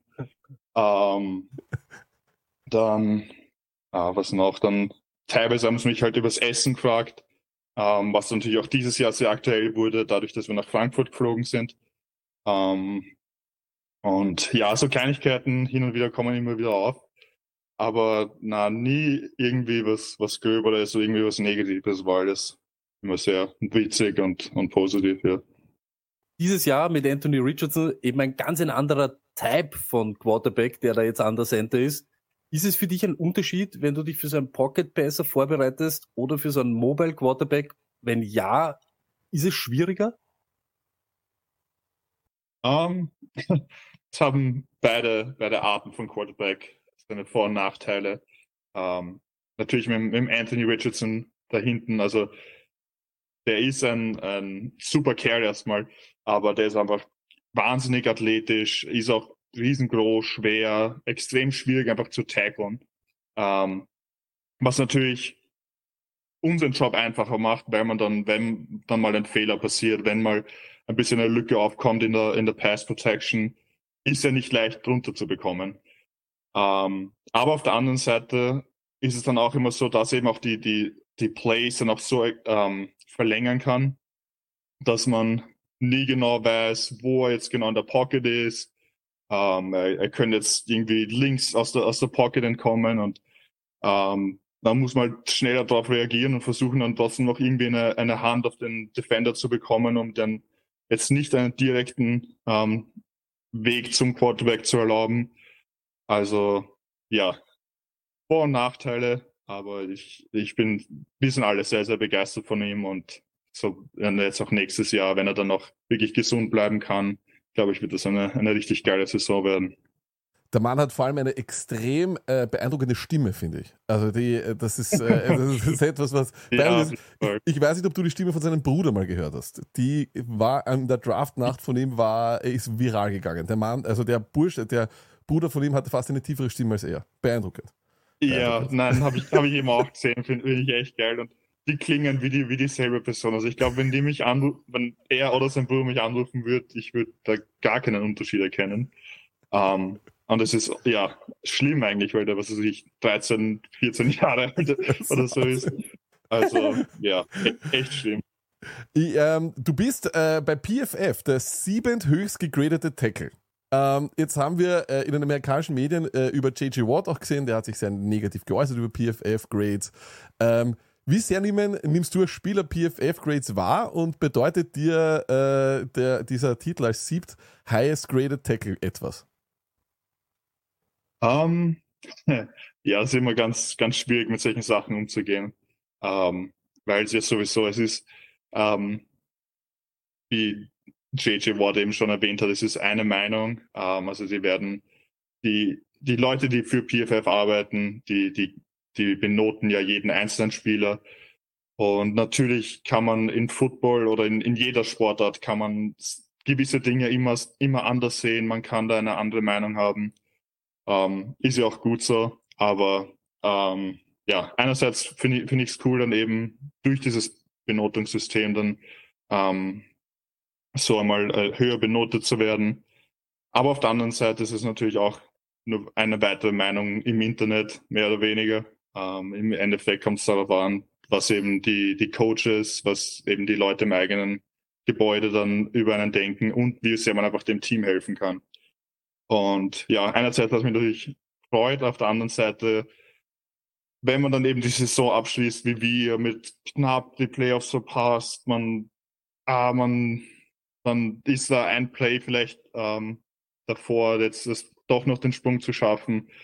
Ähm, ist natürlich schwierig als, als Spieler, weil dann überlegt man sich immer, ja, ein, zwei Plays in, in dem Spiel und dann natürlich ein, zwei Plays in einem, in jedem anderen Spiel eigentlich könnte dann natürlich einen Unterschied machen und man, man schafft es auf einmal in die Playoffs. Also ich bin bei ja, das macht ganz natürlich sehr, sehr schwierig, das irgendwie einzustufen ich bin bei Gott kein Rechengenie, aber äh, ich glaube, da gehört keine Raketentechnik dazu. Seventh Graded Tackle und XXX vor dir gedraftet. Ich glaube, der Bodycount ist fix auf deiner Seite. ja, natürlich. Ähm, das ist natürlich ähm, ist cool, aber ähm, wie ist natürlich dasselbe wie beim, beim, beim Draft, also den ganzen Pre-Draft-Listen, die dann rausgekommen sind. Ähm, man kann sich nichts drum kaufen. Also das ist ähm, natürlich schön zu sehen, aber man muss es jetzt nächstes Jahr wieder von neuem anfangen und dann mit dem Team dann gemeinsam wieder was aufbauen und dann wieder eine Chance auf die, auf die Playoffs zu bekommen. Äh, ich würde als sein Agent aber trotzdem bei Vertragsverlängerungen dann ins Spiel bringen. Also immerhin siebter, siebter also ist ein Argument. Ja das, ja, das ist natürlich dann der nächste Schritt, aber ähm, darauf habe ich sowieso keinen Einfluss. Also dann mache ich einfach, spiele ich weiter und dann in, in zwei Jahren entscheidet sich das dann eh von selbst. Wichtigste äh, Frage. Genau, das, bitte Stoli. Äh, das ist die wichtigste Frage. Wie viel Fantasy Football ist im Locker Room der Indianapolis Colts allgemein vorhanden? Redet ihr drüber? Spielst du Fantasy? Um, ähm, Nein, ich habe mich ähm, dann besonders letztes Jahr, wo die ganzen Sachen mit den äh, mit diesen Wettvorfällen und dem ganzen vorgekommen ist zwischen NFL-Spielern, die dann irgendwie ähm, dumme, was weiß ich, die ein bisschen Geld auf, auf Spiele gesetzt haben oder dann eben auf irgendwelche innerhalb vom, vom Lockerroom dann ge gemacht haben, ähm, dass es eben dann ähm, publik geworden ist und dann seitdem habe ich mich komplett ferngehalten von irgendwelchen Wetten oder irgendwas, was, eben, was im Internet vor sich geht. Ähm, also ich persönlich spiele es nicht. Ähm, aber eben natürlich, wenn man es in, in Freundschafts, in Freundschaft liegen, wo es um kein Geld geht, kann man natürlich spielen und dann spielen auch einigen, spielen natürlich auch einige. Ähm, aber ja, ich bin da persönlich nicht dabei. Okay, sehr gut Answer, richtige Antwort, richtige Antwort. ähm, eine Frage natürlich als Fantasy-Football-Fans äh, hat uns beschäftigt und zwar Jonathan Taylor. Jetzt haben wir aber äh, am Anfang des Jahres eigentlich, als Jonathan Taylor nicht gespielt hat, gar nicht wirklich gemerkt, dass er nicht spielt, weil Zach Moss hat das einfach ideal gemacht. Ähm, ist das erstens einmal deswegen, weil ihr eine Wahnsinns-O-Line seid? Und zweitens, was macht, was zeichnet Jonathan Taylor aus, dass er dann eben doch noch diesen riesen Deal bekommen hat? Ist er vielleicht einfach auch als Leader bei euch im Lockerroom so wichtig? Ja, also, wie gesagt, der, der Jonathan Taylor und der Zach Moss ähm, haben beide einen, einen Wahnsinnsjob eigentlich erledigt. Jedes Mal, als sie den Ball bekommen haben, auch auch wenn es nur für kürzere Läufe ge ge ähm, gereicht hat, war es immer 100 Prozent, also der Einsatz war immer da und dann macht das für uns natürlich den, den Job auch wieder einfacher, dann die, die Woche drauf dann weiter zu blocken, weil man, man sieht, was, was die daraus machen und dass die einfach immer für einen, für, fürs Team da sind. Und dann macht es natürlich das Ganze einfacher, dann für die auch 100% weiter zu blocken. Und ja, sind aber beide Wahnsinnsathleten. Also ähm, ja, glaubt man gar nicht, was die für, ja, wie, wie schnell die sind, was die für im, in der Kraftkammer, was die für ähm, Übungen machen. Also ich würde mir da, glaube ich, die, die Knöchel und die Knie brechen, wenn ich versuchen würde, was die, was die da machen. Aber nein, sind auch echt, echt coole, sind beide echt coole Typen. Im, im Lockerroom sind sie auch, auch Leader. Ähm, und ja, ich glaube, das war einfach auch dann Teil, warum der Jonathan Taylor dann die, die Verlängerung bekommen hat, weil es einfach er am Footballfeld 100% gibt, im, im Lockroom für, für uns, also für die, für die ersten Spieler da ist, aber dann auch für die Fans. Also es ist ein, natürlich ein, ähm, ein Superstar in Indiana und auch in den, in den restlichen Staaten. Ähm, also ist auf jeden Fall ein, ein Fan-Favorite, ähm, macht auch extrem viel für die Community und ja, einfach echt, echt cooler Typ und dann, dann freut man sich natürlich umso mehr, wenn dann, wenn dann so jemand dann die, die Vertragsverlängerung bekommt. Ich will dich gar nicht irgendwo hindrängen, aber Bernhard, du weißt beide und so, weißt du, das ist immer so, was bringt Jonathan Taylor mit, was zum Beispiel irgendein anderer Running Back dort nicht hat? Auch, was kommt da? Was, was zeichnet ihn so richtig aus, wo du sagst, hey, wow, pff, noch nie gesehen? Ich persönlich, weil ich, also als O-Liner, was mir am besten gefällt, ist, dass er so hundertprozentig läuft, auch wenn es nur kürzere Läufe sind. Und dann auf einmal, wie aus dem Nichts, hat er dann die Explosit Explosivität, die dann auf einmal zu einem ADR-Touchdown führen. Also dann wie aus dem Nichts, selbes Run-Play, wie zu einem Play zuvor, aber auf einmal bricht er den, den Tackle ähm, und dann, sobald er mal ein bisschen eine, eine, eine freie Luft schnuppert, ist er dann sofort weg und dann einfach wie schnell er ist, wie, wie gut er sich einfach im, am Feld bewegen kann, ist, finde ich, einfach einzigartig, nur für ihn jetzt. Und deswegen glaube ich, dass er einfach der beste Running Back in der NFL ist. Ist er wow. großzügig? Man sieht ja immer, die Running Backs sind ja immer urgut zu ihrer O-Line. ja, die bedanken so sich immer. Das, das, eben, das ja irgendwie so nette Weihnachtsgoodies immer von ihnen, oder? Ja. Ja, das sind die, die, die kümmern sich schon gut um uns. Also da, nein, das, die, die sind alle sehr großzügig. Ähm, wir beschäftigen uns ja eigentlich nicht so viel mit Verteidigern im Fantasy Football. Trotzdem interessiert es mich. Wer war der beste Gegenspieler dieses Jahr, wo du sagen würdest, gegen den muss ich nicht nochmal ran, ehrlich gesagt? Um, ähm, ja, Keiner lustigerweise, ähm, ich würde sagen, der Miles Garrett. Ähm, aber ich würde sehr gerne wieder gegen ihn spielen, ähm, weil ich, weil er einfach der, der beste ähm, Defensive-Spieler ist, den ich, gegen den ich jemals gespielt habe. Ähm, aber auf der anderen Seite ist es auch einer der nettesten, gegen die ich jemals gespielt habe. Deswegen ist es überhaupt kein Problem, ihn dann am Feld wiederzusehen. Also es ist einerseits eine gute Challenge, andererseits ist es auch echt ein, ein cooler Typ. Also, ja, aber du, du hast wahrscheinlich meine Notizen mitgelesen, weil ich habe nämlich auch gleich drunter. Wer war der beste Trash-Talker? Weil wir sehen, wir kennen das ja beim, von Mike Darb, von, äh, von NFL, da, wenn die dann irgendwie, meistens sind es die Corner und die Wide Receiver, die gegeneinander äh, so ein bisschen Trash-Talken. Jetzt sehe ich dich gar nicht so sehr im Trash-Talk-Eck. Weiß ich nicht, ob ich dir da jetzt, äh, ob, das weiß ich gar nicht, ob das, ob das stimmt oder nicht. Aber wer, erstens einmal, wie gut bist du im Trash-Talken? Und zweitens, traust du dich einen Namen zu sagen, wer war der beste Trash-Talker, wo du auch wirklich sagst, das war sogar kreativ, was der geredet hat? Um, also ich persönlich bin, bin kein großer Trash-Talker. Um, ich, also wie ich eben schon am Anfang erwähnt habe, da gibt äh, so viele Dinge gehen da vor sich. Also die, die Nerven gehen sowieso schon drunter und drüber vor einem Spiel. Um, da versuche ich wirklich einfach mich auf mich selbst zu fokussieren, mein eigenes Spiel zu, zu spielen. Um, aber ja, auf der anderen Seite gibt es natürlich die Spieler, die, die, das ganze Spiel hindurch quatschen können. Um, ja, aber am, am besten ist schwer zu sagen.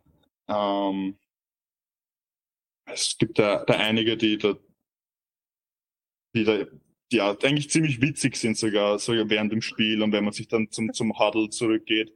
Ähm, aber ja, Max Crosby zum Beispiel ist auf jeden Fall ein Kandidat, weil er einfach das nicht nur ein oder zweimal was zu dir sagt, sondern wirklich nach jedem Play jedes Mal irgendwie was zu sagen hat, entweder was sich zu beschweren hat, irgendwie eine Beleidigung hat. Ähm, Beleidigung. Also das ist eh meistens was, was eher witzigeres als, als sonst irgendwie was. Ähm, aber ja, der ist auf jeden Fall oben, oben auf der Liste. Hätte ich ihn auch so eingeschätzt, ja, hätte ich so eingeschätzt. Ich glaube, Ja. es ist, glaube ich, der Spieler, wo man, wo man wirklich, also man wäre überrascht, wenn er nichts sagt, glaube ich, oder? Es ist so, Ja, wirklich. Ja, es ist auch einfach jedes, jedes Play, also es ist ihm, ihm scheißegal, ob da jetzt er einen Sack bekommen hat oder wir gerade einen Touchdown ge ähm, ge gescored haben. Ich mit, voll, voll wurscht, der, der, der hat immer seine, hat immer den Mund offen. du bist ja jetzt gerade in der Offseason, oder? Äh, Bernhard, bist du schon, also erst einmal, bist du in der Offseason? Gibt's eine richtige Offseason? Auf was muss man da wirklich aufpassen? Auf was schaust du, dass du eben auch dann wieder am Punkt wieder fit bist und wenn die Trainingscamps kommen? Ja, also ähm, die Offseason in der NFL ist sehr anders als im College, weil im, College äh, da beendest du die Saison und dann ein paar Wochen später hast du dann gleich mit dem Team Winter Conditioning und dann ein paar Wochen später hast du schon wieder ähm, Spring Practice, ähm, was hier überhaupt nicht der Fall ist. Also wir haben jetzt wirklich nach dem letzten Spiel ähm, haben wir dann eben noch ein paar Meetings gehabt und danach ist dann voll Freizeit und dann werden einfach die Spieler dann erst im Anfang April wieder dann zurück in die in die Trainingsgebäude geholt mit mit divers, also mit Trainings eben. Und in der Zwischenzeit ist man halt wirklich auf sich selber gestellt. Also da muss man sich sehr sehr sehr gut selber einteilen, weil dann einfach man man ist erwartet dann einfach ähm, dann mit voller physischer und auch psychischer ähm, am, am Hochpunkt einfach zu sein, wenn man dann wieder zum, zum Training an, an, also auftaucht im, im April. Und ja, bisschen, bisschen komisch, ähm, weil man dann einfach von, von 100 dann wieder, also weißt du, von, von Training, von Ja. die ganze Woche beschäftigt ist, dann wieder auf, auf, auf quasi auf Null runterschreibt, runterschraubt. Ähm, aber ja, wir, wir genießen die Zeit. Natürlich, man nimmt sich immer vor, dann ja, ein paar Wochen überhaupt nichts trainieren. Ähm, das geht sich dann aber eh nie aus, weil man dann einfach daheim sitzt und dann langweilig wird. Ähm, und das einfach schon so Teil der Routine ist. Ähm, aber ja, jetzt geht es einfach hauptsächlich darum, einfach den, den Körper wieder auf, auf Vordermann zu bekommen, viel Physiotherapie, ähm, mehr Grundlagen, Ausdauer zu, zu trainieren, als jetzt irgendwas anderes. Also jetzt man, ich bin jetzt nicht in der Kraftkammer ähm, fünfmal die Woche, um was weiß ich, um schwere Gewichte da zu pumpen, ähm, sondern mehr Ganzkörperübungen, äh, Balanceübungen, Physiotherapie, Schwimmen, Laufen, also mehr so auf Grundlagenausdauer und dann einfach ein bisschen weg vom Footballtraining zu kommen und einfach auf, auf die Athletik einfach wieder aufzubauen. Ähm, Aber jetzt da- wissen wir, ich, ich, möchte, ich möchte nur, nur, nur, nur kurz reingrätschen, weil äh, du kommst ja eigentlich aus der, sagen wir mal, äh, schlankeren Position als Tyrant. ähm, und jetzt wissen wir, dass du dich ja im Endeffekt auf gut Wienerisch hochfressen hast müssen. Ja? Wie, wir kennen das, das kenne ich auch nur aus Hard Knocks, wo der JJ Watt uns sagt, was der alles äh, isst. Das ist ja ein Wahnsinn. Wie schwer tust du dir dein Kalorieziel täglich zu erreichen? Ja, es ist, es ist jetzt einfacher geworden, weil man sich dran gewöhnt, aber besonders auf der, auf der Uni damals noch, ähm, als ich mich einfach gezwungen, ha- gezwungenermaßen ähm, daran gewöhnen musste, ähm, war es natürlich was anderes. Ähm, aber jetzt kann man einfach sich hinsetzen und größere Portionen essen, was das Ganze einfacher macht. Ähm, schwieriger ist es allerdings dann auch, die, die Kalorien dann auch richtig ähm, zu sich zu nehmen. Ähm, logischerweise, wenn man dann die ganzen, wenn man die ganze Zeit nur zum McDonalds oder so geht, kann man leichter mal die Kalorien zu sich nehmen, aber man dann, dann fühlt man sich dann mal nicht gut den nächsten Tag und auf einmal geht dann das Training nicht mehr so gut und ähm, da, das spürt man natürlich dann gleich. Also dann einen, einen, so ein, Mittelmaß zu finden zwischen halbwegs gesund sich zu ernähren, aber auf der anderen Seite eben auch auf die, die Kalorien da zu kommen, ist sehr, sehr wichtig. ich, ich, ich stelle mir das so schwer vor, wenn du dann so, was ist so wie Saisonabschluss und auf einmal stehe ich dann da und bin alone in the dark. Hast du Kontakt zu deinen Trainer? Weißt du, oder We weißt du, wie ich meine? Ich, ich würde nie wissen, wie soll ich jetzt meinen, keine Ahnung, meinen ersten Schritt verbessern oder so irgendwas. Hast du da Kontakt mit ihnen, was genau du machen sollst? Oder Ja, also ähm, ja, nach, nach dem letzten Spiel von der Saison eben hat man dann nochmal Exit-Meetings mit allen. Also man geht nochmal über die Saison drüber, man schaut noch ein bisschen Film und dann man redet auch ein bisschen drüber, woran man sich eben, ähm, woran man sich verbessern kann. Ähm, aber im, im, Groß, also im, im Großteil geht es einfach darum, sich jetzt einfach körperlich wieder zu verbessern, wieder Vordermann zu, zu kommen. Ähm, und dann die, die, die Kleinigkeiten, also wie einen ersten Schritt zum Beispiel, wie du erwähnt hast, ähm, zu verbessern. Solche Sachen können auch immer in den OTAs ähm, verfeinert werden oder daran gearbeitet werden, weil man dann ja wieder sehr viel Zeit gemeinsam mit den Coaches verbringt wieder und ja, dann die Zeit einfach dafür genutzt wird. Äh, Bernhard, ich bin ein Riesenfan von Sportdokus und einer meiner Lieblingsdokus ist Broke, ein ESPN 30 for 30, wo es geht darum, äh, dass äh, dieser schnelle finanzielle Reichtum, den Profisportler in Amerika haben, oftmals mit einer Privatinsolvenz endet, sogar in über 70 Prozent der Fälle. Jetzt wirkst du natürlich nicht wie jemand, der sich sofort nach, nach der Draft Night eine Silberkette gekauft hat. Aber meine Frage ist, äh, gibt es jemanden bei dir in der Familie oder ist es vielleicht sogar deine, deine, deine Frau, die dich am Boden halten? Ähm, und hast du schon Pläne, was du nach dem Footballleben äh, machen willst? Du bist zwar erst frisch in der NFL, aber da würde mich interessieren, ob du daran schon ein paar Gedanken verloren hast. Ja, natürlich, Frauenfamilie helfen einen, ähm, da immer am, Boden zu bleiben. Ähm, und ja, und dann eben nach dem Footballleben, äh, ich würde gerne in die, die, die Sportanalytik gehen, also äh, weil jetzt eben in der NFL auch sehr, also wesentlich mehr mit, äh, mit, ähm, mit Teams und dann Statistiken gearbeitet wird, ähm, wie zum Beispiel Fourth and, äh, Fourth and One soll man für das eben für den Versuch gehen, soll man Field Goal kicken. Und dafür haben dann die NFL-Teams eigene ähm, Teams dafür, also eigene ähm, Abteile in ihrer ähm, in ihrem Personal. Und finde ich finde ich persönlich wahnsinnig ähm, interessant. Und ich würde dann sehr gerne in, in so in die Richtung arbeiten. Wow, das finde ich cool. Also das, das haut mich um, aber hier muss ich gleich anknüpfen und das legt uns auch die Rutsche zum Super Bowl. Dan Campbell, hätte das ausspielen müssen? Ja, nein, was sagst du? Ja, im, im Nachhinein ist man immer gescheiter.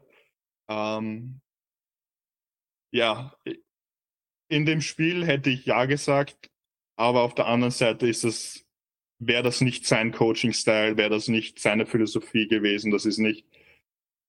Sein Team hat für Folgen den Coach, weil sie eben an ihn glauben, weil sie seine, weil sie eben seine Philosophie folgen. Und das war halt weil seine Philosophie und hat sie hat die, die Lions auch extrem weit gebracht. Ähm, aber dann, dass es sie dann eben so in, in den Hintern gebissen hat, hätte natürlich keiner, keiner wissen können. Ähm, aber ja, für, für die, für die Lions speziell hätte ich gesagt, ja, die müssen dafür gehen. Sie hat noch die, die super Chancen. Also, ich glaube, im ganzen Jahr waren die über 50 Prozent oder so. Also, ein Wahnsinnsstatistik. Ähm, für andere Teams würde man natürlich Nein sagen, aber für die Lions hätte ich zu 100 Prozent ich dahinter gestanden. wir hatten danach eine Riesendiskussion über Momentum und solche Sachen. Meine Meinung war, kick das Field Goal und hör mal auf, dass sie die ganze Zeit punkten und du nicht. Wie sehr spürst du oder merkst du am Platz, dass es auf einmal überhaupt nicht mehr rennt? Wir sind 20-7 vorne, aber auf, aus welchem Grund auch immer. Es ist jetzt Schieflage und egal was wir machen, merkt mir, merkst du oder merkt man Momentum und vielleicht sogar so diesen Home- und Away-Vorteil? Ja, also Momentum im, im Spiel, also hundertprozentig. Ähm, das ist e egal, woher es kommt, ob ob es jetzt als, als Offensivspieler, wenn dann ein, ein Touchdown eben ge gescored wird und du läufst das Feld und, und, und feierst mit dem, Team, mit dem Teammate. Ähm, oder die Special Teams machen ein, ein Riesenplay für dich und du kommst wieder aufs Feld. Also, oder eben die Defense ein, ein Pick Six hat oder ein Interception oder Fumble Recovery. Also egal, wie das irgendwie funktioniert oder was eben passiert am Feld, dass ich, also man spürt das hundertprozentig.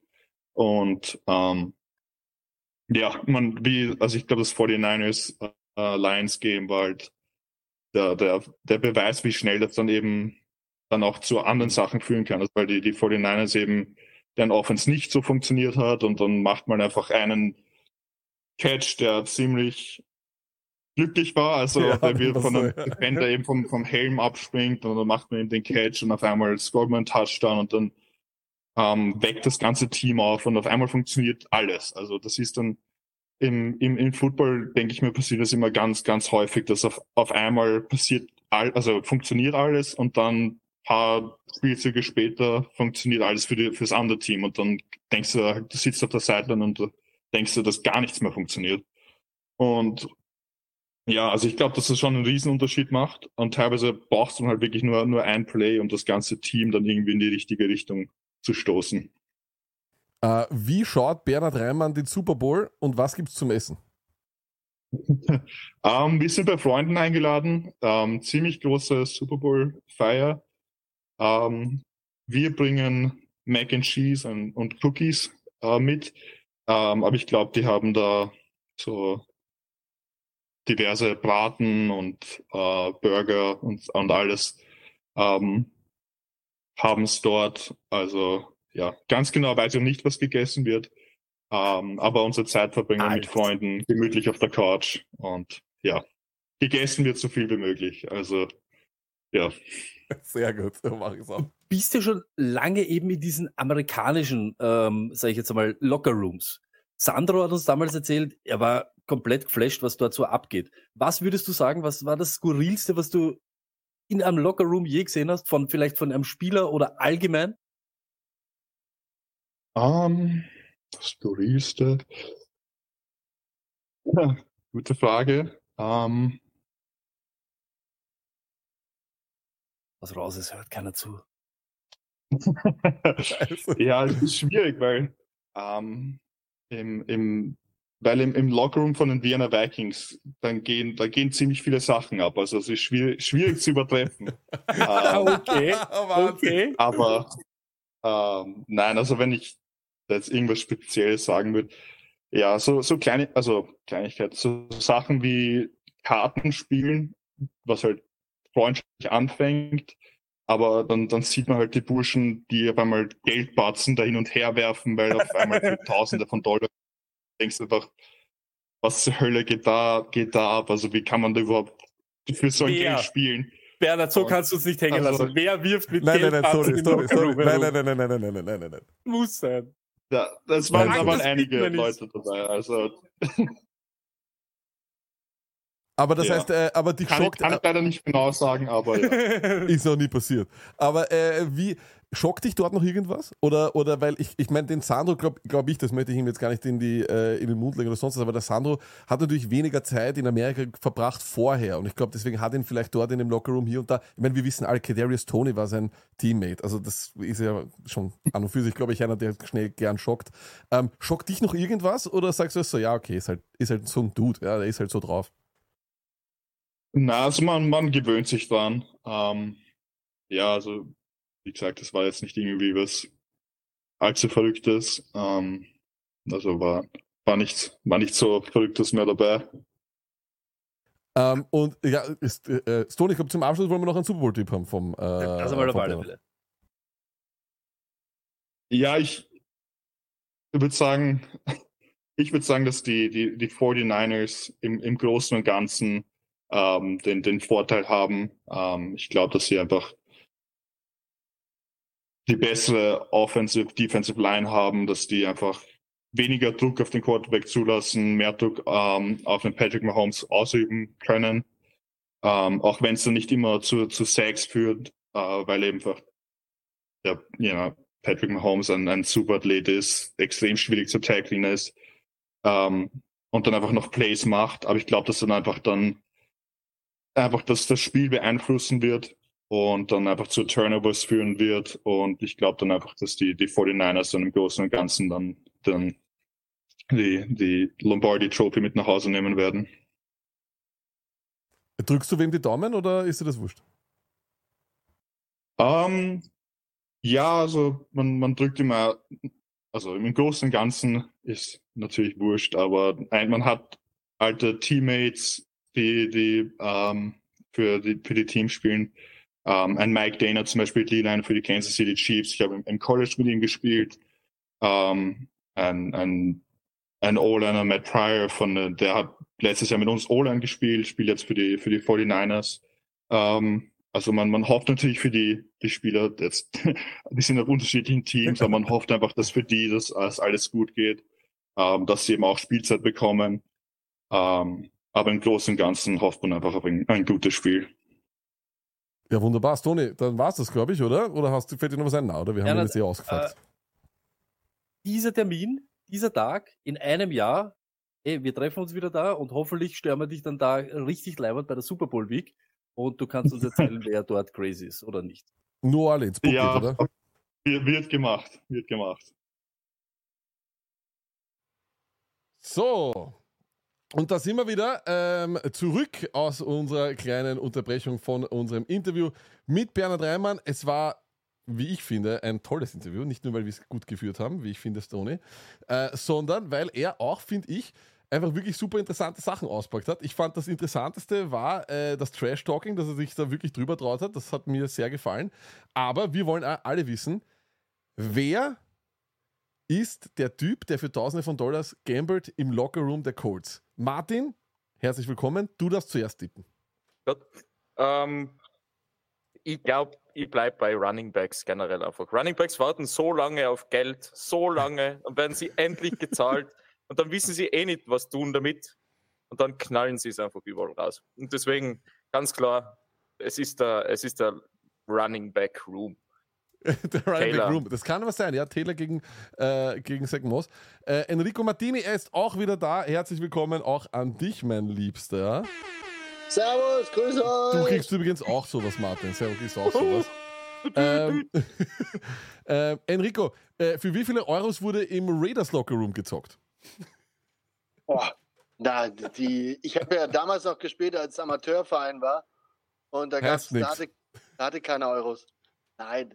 Ähm, ich glaube ja, dass es im Colts Locker Room Bernhard selbst ist, wenn ich die österreichische Admiral-Wettkultur kenne. Ich glaube, dass er einfach so abhatet, aber dass er es selbst ist. Und einfach andere mit dem Dreck ziehen möchte. Stoney, wer war's? Josh Downs mit seiner 5 Euro, die er hat von seinem Rücken. Ich bin mir sicher, er was. Ich bin mir sicher, er was. Ich sag Forrest ja, Buckner. 15 Dollar. Set the tone. Set the tone und schieß aber gleich die 10 Dollar Distanz durch die Gegend. Lange für Ich sag der Forrest Buckner. Äh, der hat auch Kohle, der hat massig Kohle, der ist ein D-Liner, das sind auch alle verrückt. Äh, ich glaube, er ist es. Aber wir werden es nicht wissen und wir wollen auch gar nicht viel zu viel Aufmerksamkeit darauf geben. Ähm, wir haben ja, der Bernhard hat sich lange, ich glaube, sein Management hat sich lange davor drücken können. Aber es ist nun mal so, und das sage ich mit Stolz, als österreichischer Footballer kommst du nicht ums Stone Luck herum. und wir haben ihn auch schon einbaut für nächstes Jahr. Was sagt jetzt? Was sagt jetzt? Ich habe Äh, eine Frage. Habt ihr vielleicht, äh, kann euch eher ein paar Nummern geben, dass das Tony da mal anrufen kann, wenn irgendwas massiv passiert? Also das wäre, das ist ja jetzt wirklich so nahe, kommt man ja nie an die Facilities. Stoney? Also, Er kriegt die ganze Zeit Sprachnachrichten von mir. Also ich habe ja ihn jetzt an der Angel. Also ja, glaubt's mal, glaubt's mal, Freunde. Also es ist ein, machen wir noch ein, was Wildes. ein guter, guter. Telefonterror. Sehr machen wir noch was Wildes. Ja, ich will äh, Stony meets Jim Irsay haben. Also Ich das, auch. das oh, will das will jeder. das will Das will jeder. Das will, das will Und, jeder. ja, Er ist eh in Österreich. Er, ist ja, er, er wird ja in Österreich sein, Sony. Irgendwie kommen wir da an die Nummer ran. Das wird ihm, irgendwie rutscht ihm das vielleicht raus oder sowas. Aber, aber wir schauen mal. Ähm, Martin, äh, wie geht's dir? Äh, wie war denn die Football-Saison für dich? Und wie weh tut's eigentlich noch? Oder tut's gar nicht mehr weh? Weil äh, ihr hattet ja eigentlich als Lions-Fans gleich einmal den großen, eigentlich fast schon einen Triumph gleich nach der Niederlage, weil Ben Johnson ja bleibt. Korrekt, ja, das war, das hat sehr gemildert, würde ich sagen, ja, das war, war okay. Ähm, naja, äh, generell war die Saison Wahnsinn, irre, geil, ungewohnt, kennt sowas nicht, Glücksgefühle, Euphorie, äh, Freude beim Football schauen, äh, nicht den ständigen Drang, äh, irgendwo einen Strick zu suchen. Also es war wirklich gut. war wirklich eine ganz tolle Saison und es war äh, ein sehr bitteres Conference Final, ja, das muss man sagen. Ähm, ich habe eure Takes gehört. Ihr habt definitiv wirklich eurem Namen seid ihr nicht gerecht worden, weil die Sendung müsste Bad Takes, No Breaks heißen. Aber ja, ähm, kann ich auch nichts machen. Wer Dan Campbell nicht versteht und nicht lieben lernt, wird ihn auch nie mehr, ver- verdient ihn ja generell nicht und wird ihn auch nie verstehen. Also von dem her bleibt der wieder. ja generell absoluter Bandwagonist von jedem Team und der Lucky ist ja sowieso, Lions man, da muss ich nicht drüber reden. Was, ja, ich will da gar nicht Aber- weiter drüber reden. Aber Martin, wir waren in derselben Situation, weil äh, du kannst dich erinnern, vielleicht die Packers haben ja einmal auch auf sehr tragische Art und Weise ein äh, NFC Championship Game verloren. Ich habe damals äh, bereits Bier bestellt gehabt äh, und war bereits am Feiern. Mhm. Warst du auch schon zur Halbzeit am Feiern? Sei ehrlich. Ehrlich jetzt, Ich- hast du schon, ich- hast du dir schon Gedanken ja. gemacht über den Super Bowl? Nein, weil als, äh, wie gesagt, ich muss erst lernen, äh, damit umzugehen, dass die Lions mir das Gefühl geben, dass wir tatsächlich was finishen. Wir haben jetzt sehr viel gefinisht, aber das eben nicht und das waren halt dann sehr viele. Jede wichtige Entscheidung oder Situation ist einfach gegen das Team gelaufen und dann war das relativ, dann ist das Grauen schon näher gekommen und äh, ja, es war, aber dadurch, dass man so jahrelang vertraut ist mit dem absoluten, der absoluten Misere, ähm, hat man damit dann schon ein bisschen besser umgehen können. Und vor allem sind wir weitergekommen wie die Packers, deswegen hat mir das alles sehr gut gefallen. Also das, war Das ist einfach. richtig, das ist richtig. war- Obwohl das Aber Stoney ja gesagt hat, nein. Ernste Frage. Ja, der Stoney hat die Lions, glaube ich, in seinem ersten äh, in Power Ranking, da waren die Rams auf drei oder was oder vier und die Lions waren vorletzter. Und ich Das gedacht, was ist denn das, Das crazy. Das so eine, ich kann, nein, ich kann, nicht, nein, ich kann die jetzt nicht nehmen. Ich muss jetzt Er aber wirklich die Rams nehmen. Ja, ich kann das jetzt nicht. Aber, Bitte? Martin, ernste Frage. Ja. Glaubst du nicht, dass wenn sie da das Field Goal nehmen und die Punkte machen, Na, das der so erstens eine Lawine stoppt? Warte mal, da, aber da möchte ich, da möchte ich kurz, weil der, ich möchte den Eno da reinholen, weil ähm, sehr, sehr oft ist eben das mit dem Momentum gefallen, ja, äh, Oh. dass man dieses Momentum eben nicht, nicht beziffern kann, etc. Äh, jetzt hat der Bernhard hat auf der einen Seite dem Martin ja irgendwo recht gegeben. Der Bernhard Reimann hat gesagt, ja, ähm, das ist die Identität von ihm und so weiter und so weiter. Aber Momentum gibt es. Momentum gibt es sehr wohl. Wo stehst du da, Matt? Äh, Enrico, als jemand, der ja sehr lange und äh, eineinhalb Jahrzehnte, wie du es auch sagst, Football gespielt hat. Ähm, ich bin da fast ausgerastet, als ich zugeschaut habe bei euch live, ähm, weil ich die Meinung von Lenny halt nicht teilen konnte und Carsten das sehr schön auf den Punkt gebracht hat, ein bisschen, bisschen, wie könnte man sagen, übergriffig da schon geworden ist, im Sinne von, da war wohl jemand nicht auf dem Footballfeld. Das war schon, das war schon Carsten 100 Prozent. Ähm, aber das Momentum gibt es und es ist so schwierig in Worte zu fassen, ähm, kann aber alle mitreißen. Das ist so eine Euphorie, die aufkommt ähm, und so ein Fokus, wo man über sich hinauswächst und keiner das wirklich äh, betiteln kann, woran das jetzt lag und wie das zustande gekommen ist. Aber wenn man es mal erlebt hat, dann ist es wirklich was ganz Bezauberndes und das gibt es im Sport. Ja, davon gehe ich auch aus. Ähm, schwenken wir unsere Aufmerksamkeit äh, in Richtung äh, der San Francisco 49ers. Wir haben die Chiefs besprochen, wir haben ihre Stärken vor allem herauskristallisiert. Wir haben gesagt, das ist ein Team, das diesmal anders zusammengestellt ist. Ganz äh, ähnlich ist es vielleicht auch ein bisschen äh, bei den 49ers, deren Defense ist wahrscheinlich dieses Jahr nicht so gut. Aber wir wollen uns zuerst einmal anschauen, was die Shanahan Offense so ausmacht und warum ist denn diese Shanahan Offense so gut. Was wir uns angeschaut haben, was bedeutet Shanahan Offense? Das bedeutet in erster Linie Run the Ball. Rushing Attempts noch und nöcher seit äh, 2021 immer in den Top 9 und zwar mit immer exakt gleich viel Rushing Attempts per Game. Das ist wirklich kein Scheiß. 29,3.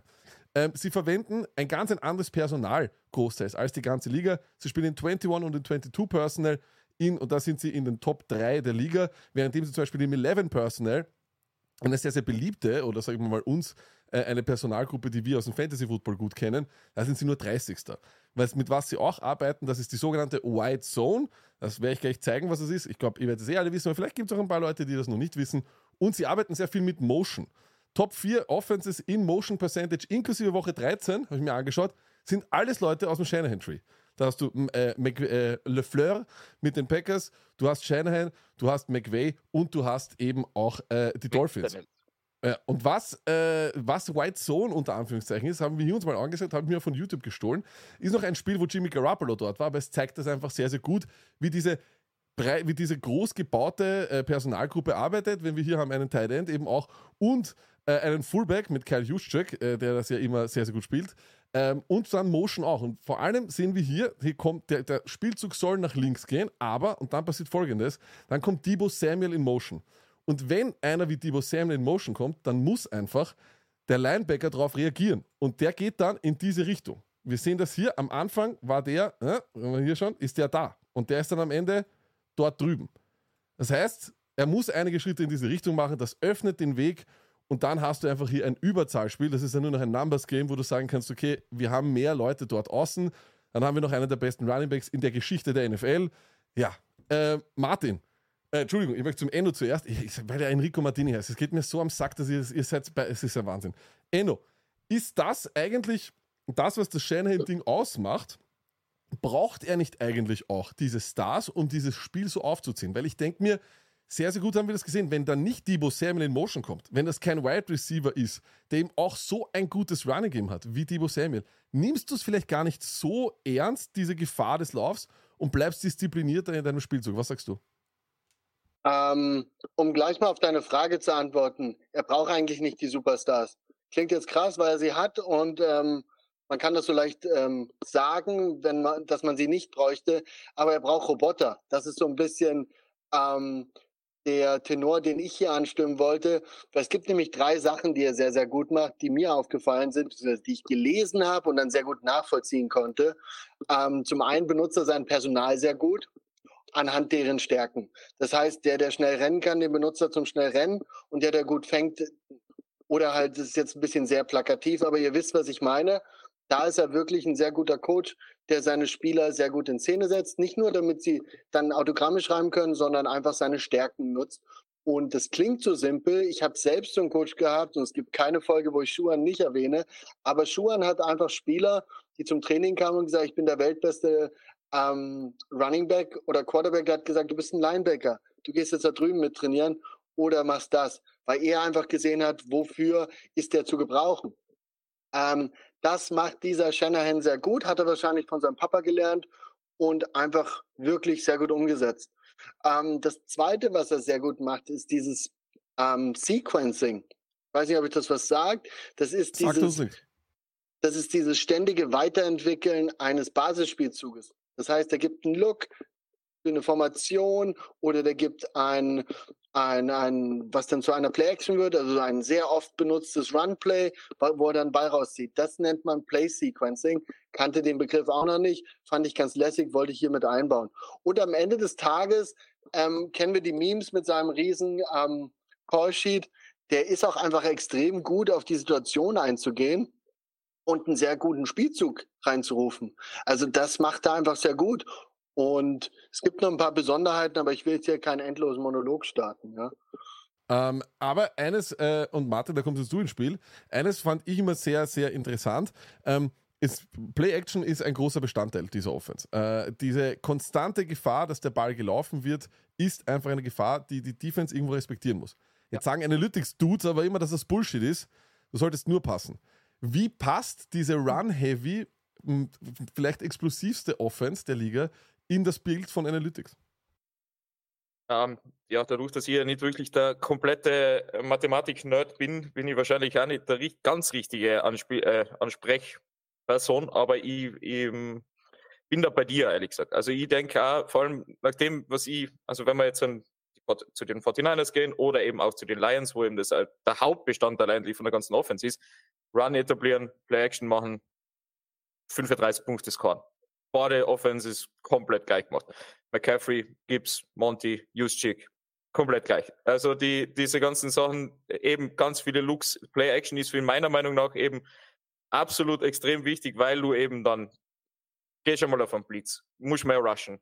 Kannst aber kannst du eigentlich nicht leisten. Du musst eigentlich immer schauen, dass wieder dann kompakt drinstehst. Du hast das davor und echt nochmal riesen Props. Jetzt gibt's da schon Analyse-Tools im Stone Luck Fantasy Football Podcast. Das ist ja der Oberwahnsinn mit Pfeile und Ding. Also richtig Pfeile geil. sind immer wichtig. Nein, ich find's voll geil, wirklich, ohne Schmäh. Ähm, und das ist ja ein super Beispiel gewesen. Also ganz genau perfekt, ähm, wie, wie diese Offense funktioniert und wie schwer sich dann die Def Defenses tun, da sich wirklich darauf einzustellen. Andererseits muss man sagen, das ko- kommt ja sicher noch bei dir oder ist davor schon angesprochen worden, Kansas City Defense, extrem bockstark. Die 49ers haben äh, offensiv, glaube ich, heuer gegen zwei Top 10 Offenses überhaupt gespielt und das war dann schon relativ schwierig. Also mal schauen, wie, die, wie, wie sie sich da tun. Stoney, ähm, mit diesem, wenn wir uns auch die Teams anschauen, die es jetzt weit gebracht haben, dann haben alle diese Teams nicht nur ähm, einen guten Running Back und ein gutes Running Game, sie haben auch alle einen guten Tight End. Das muss man ehrlich sagen. Die besten Offenses dieser Liga haben Prime Tight Ends. Einige, wie zum Beispiel die Packers, haben sogar zwei. Ähm, aber glaubst du, dass das nur deswegen dem geschuldet ist, dass wir auch eine sehr starke Aber Rookie-Klasse haben? dass hauptsächlich wir- Iowa Tight Ends, Genau, ja. Iowa Titans Ja, sind natürlich ja, der Hammer. Aber glaubst du dann, Stoney, dass wir, und das ist auch vielleicht ein bisschen so eine Fantasy-Frage, dass wir ähm, da jetzt auch dann den Fokus drauf sehen werden, dass die, dass, weil es ist eine Copycat-Liga. Glaubst du nicht, dass wir vielleicht eine, einen kleinen Aufschwung sehen werden in der Tight End-Position in der Zukunft? Ich glaube ganz ehrlich, so wie wir es jetzt eben auch gehabt haben beim, beim Fantasy, wo du am Schluss gesagt hast, sind aus die Big 3 eigentlich Big 8 worden. Na, sie sind die Normal 8 worden. Ich glaube fast, man wird wieder ein bisschen weggehen. Wir waren so Slot Receiver, Slot Cornerback. Das ist eine Zeit lang so penetriert worden von jedem. Aber jetzt schon sieht man so ein bisschen, okay, auch die Defensive Coordinator haben sich ein bisschen drauf eingestellt. Und das sehe ich irgendwie bei Tyrant genauso. Und da stechen halt dann die, genau die raus. Aber schau mal, was Kittel gefangen hat in dieser Postseason. Ich glaube, das waren fünf Kugeln. Er ist halt ein Top-Blocker und macht eben dieses Run-Game mit so einem Typen erst möglich, dass die halt auch so dominant sind. Ich glaube aber ganz ehrlich, dass wir uns ja wieder so ein bisschen wegbewegen werden und dass das eher so diese Kincaid-Typen wären, diese Freak of Nature, die aber dann eher ein bisschen, weißt du, so outside ihr, ihr äh, Matchup suchen gegen einen Cornerback, der vielleicht ein bisschen, ich sage jetzt, schmächtiger ist und dass wir eher in diese Richtung wieder gehen, so Megatron-mäßig, ich bin größer, ich bin schneller, ich bin Ding und fang dort eben meine Kugeln. Aber ich glaube, dass so das aus der Mitte vom Spiel ein bisschen wieder weggehen wird. Deshalb, ich glaube, du sagst das seit Jahren lang. Der Midlinebacker, dieser Midlinebacker, der stirbt aus. Diese Position gibt's fast gar nicht mehr, weil sich halt auch dort nicht mehr so wirklich abspielt, weil man eben weggehen will, auch über diese Zonen, weil sonst immer heißt, weißt du, dead or alive. Ich glaube fast, dass wir uns da ein bisschen wegbewegen werden und dass das eben so ist, dass du kein echter Tident mehr bist. So wie eben jetzt äh, Flo Bierbaumer, jetzt steht da Tident, aber in Wirklichkeit ist es ein Mörder-Wide Receiver, der einen Körper hat wie pff. und ich glaube fast, dass wir da ein bisschen eben weggehen von dieser echten Tident-Position und dass das mehr so Hybrid-Varianten werden. Martin, äh, du bist ein bisschen mein Pop-Culture-Experte äh, und deswegen frage ich dich, wie, mu muss ich dich auch und äh, Eno, ich komme auch noch zu dir, muss ich über Brock Purdy fragen. Äh, Und was mich, was ich ganz interessant finde, ist, und wir haben viel zu oft schon eigentlich über ihn geredet, ist er gut, ist er nicht gut, aber was mich wundert ist, dass er eigentlich nicht diesen, unter Anführungszeichen, Heldenstatus hat äh, in der breiten Masse, wie er es hätte eigentlich haben sollen. Denn was genau macht Brock Purdy unsympathisch? Er ist eine Cinderella-Story, die, ist schöner nicht, die man schöner nicht schreiben kann. Mr. Irrelevant. Er ist, er kommt angezogen, äh, als hätte er sich im Schrank von seinem Vater verirrt zum Spiel. er ist weder großkotzig, er ist, äh, er, ist, er genießt scheinbar jeden Moment, aber er sagt auch immer die richtigen Sachen. Warum liebt die breite Masse Brock Purdy nicht so, wie es sein sollte? Weil er ist, finde ich, unbe eher unbeliebt als beliebt. Ich denke, das liegt an den penetranten 49er-Fans einfach nur. Ich glaube, dass die Abneigung denen gilt und nicht dem Quarterback an sich. Weil der Quarterback, ich meine, ich bin auch immer noch ein bisschen zwiegespalten, aber er funktioniert auf jeden Fall in dem System perfekt. Es passt und er hat auch seine Momente, wo er dann wirklich, wirklich wieder loslegt. Ähm, ich bin aber eben sehr gespannt, wie es wie es generell wird jetzt, ähm, wenn, wenn dann richtig, richtig Pressure mal daherkommt, wenn so richtig viel passiert. Aber generell bin ich ganz bei dir. Ich finde den mega sympathisch. Ich finde die Story fantastisch. Also ist ja, müsst, da muss sich ja jedes Netflix und Co. schon beworben haben, um diese Filmrechte zu kaufen, weil das ist ja, das ist ja komplett irre. Das gibt's ja sowas nicht. Sowas Äh, gibt's ja, ja, normal nicht. Eben, eben. Also das ist das. Äh, das Und dann ja muss das, man eben auch, ich glaube, das ist eben auch eine Sache, die man über den Shanahan noch sagen muss. Er hat auch wirklich den Mut, solche Sachen zu, zu äh, ja, einfach zu, zu, zu machen. Also wirklich äh, zu entscheiden, hey, der Mr. Ir Irre Irrelevant, Entschuldige, ist wirklich der beste Quarterback, den wir im, Locker haben. Also Sorry, nur Irre. kurz, aber dieser Freeze von Enno war zu geil jetzt. Das war ein Mörderpick, Mörderpick. Aber um da kurz einzuhaken, ich bin voll, das, das stimmt aber wirklich. Nicht nur von uns, von äh, eben Leute, die weit entfernt sind. Das heißt, ich, ich wüsste nicht, was jetzt, äh, wa- wa- was kratzt oder was äh, euphorisiert dann diese Medien in San Francisco oder auch eben die Zuschauer, weil äh, 33 Touchdowns, mit die meisten Pass-Yards, mit die meisten Yards per Attempt und so weiter. Was muss, egal wer jetzt, was muss der Quarterback machen, damit sie ihn in Wirklichkeit eben so ein bisschen in die Höhe heben? Das ist schon ein bisschen irre und ich glaube auch, das macht, tragt ein bisschen dazu bei, dass eben viel auf ihn einprasselt, weil sie ihn selber nicht ja, abschotten oder äh, schlechte Spiele bei ihm richtig draufhauen. Das ist wie bei Mhm. Duck eher. So, weißt du, wird gesucht, hey, und jetzt haben wir dich. Ah, okay, und wir haben ja gewusst. das Ding. Ja, noch einmal, meisten Yards bei Attempt und auch wenn dort Yards auf der Catch lag, ich habe es mir nämlich nochmal angeschaut, sie sind trotzdem wieder vorne dabei. Okay, aber hey, Sicher. completion-mäßig vorne dabei. Passing Touchdowns, er macht wenig Fehler oder hat Eben. wenig Fehler gemacht. Ja. Also ich wüsste wirklich nicht, was du ihm wirklich ankreiden kannst oder ihm eben äh, ja so ein bisschen ans Bein pinkeln. Finde ich arg. Äh, Enno, du hast vorher noch kritisch geschaut wegen Tight Ends. Dazu äh, brauche ich noch eine Meinung von dir. Und dann gleichzeitig, vielleicht schaffst du den äh, Schwing rüber, auch auf Brock Purdy, weil er hat die letzten zwei Spiele eher schwach gespielt. Das waren eher seine schwächsten Spiele dieses Jahr. Äh, woran glaubst du, hat das gelegen? Aber bitte zuerst noch die, äh, die, die Reaktion auf Stonys Tight End Saga. Ich möchte Stony ähm, recht geben und das ist für mich ein sehr unnatürliches ähm, Momentum in meinem Körper. Tony's right? Dann schaue ich wahrscheinlich so halb, Stoney's right. schaue ich wahrscheinlich so halb, als ob ich kotzen möchte. Das ist halt, das ist halt schwierig, das kennt ihr, wenn man ähm, Stony recht geben möchte. Ich glaube, es ist sportphysiologisch und krasses Wort gedroppt, ähm, fast gar nicht möglich, einen guten Blocker, der auch noch mit seinen Händen umgehen kann, gut rennen kann und dann noch weiterrennen kann mit dem Ball. Das heißt, diese Position ist, glaube ich, wirklich rein von der Elite-Athletengeschichte fast die, schwierigste ähm, zu erfüllen.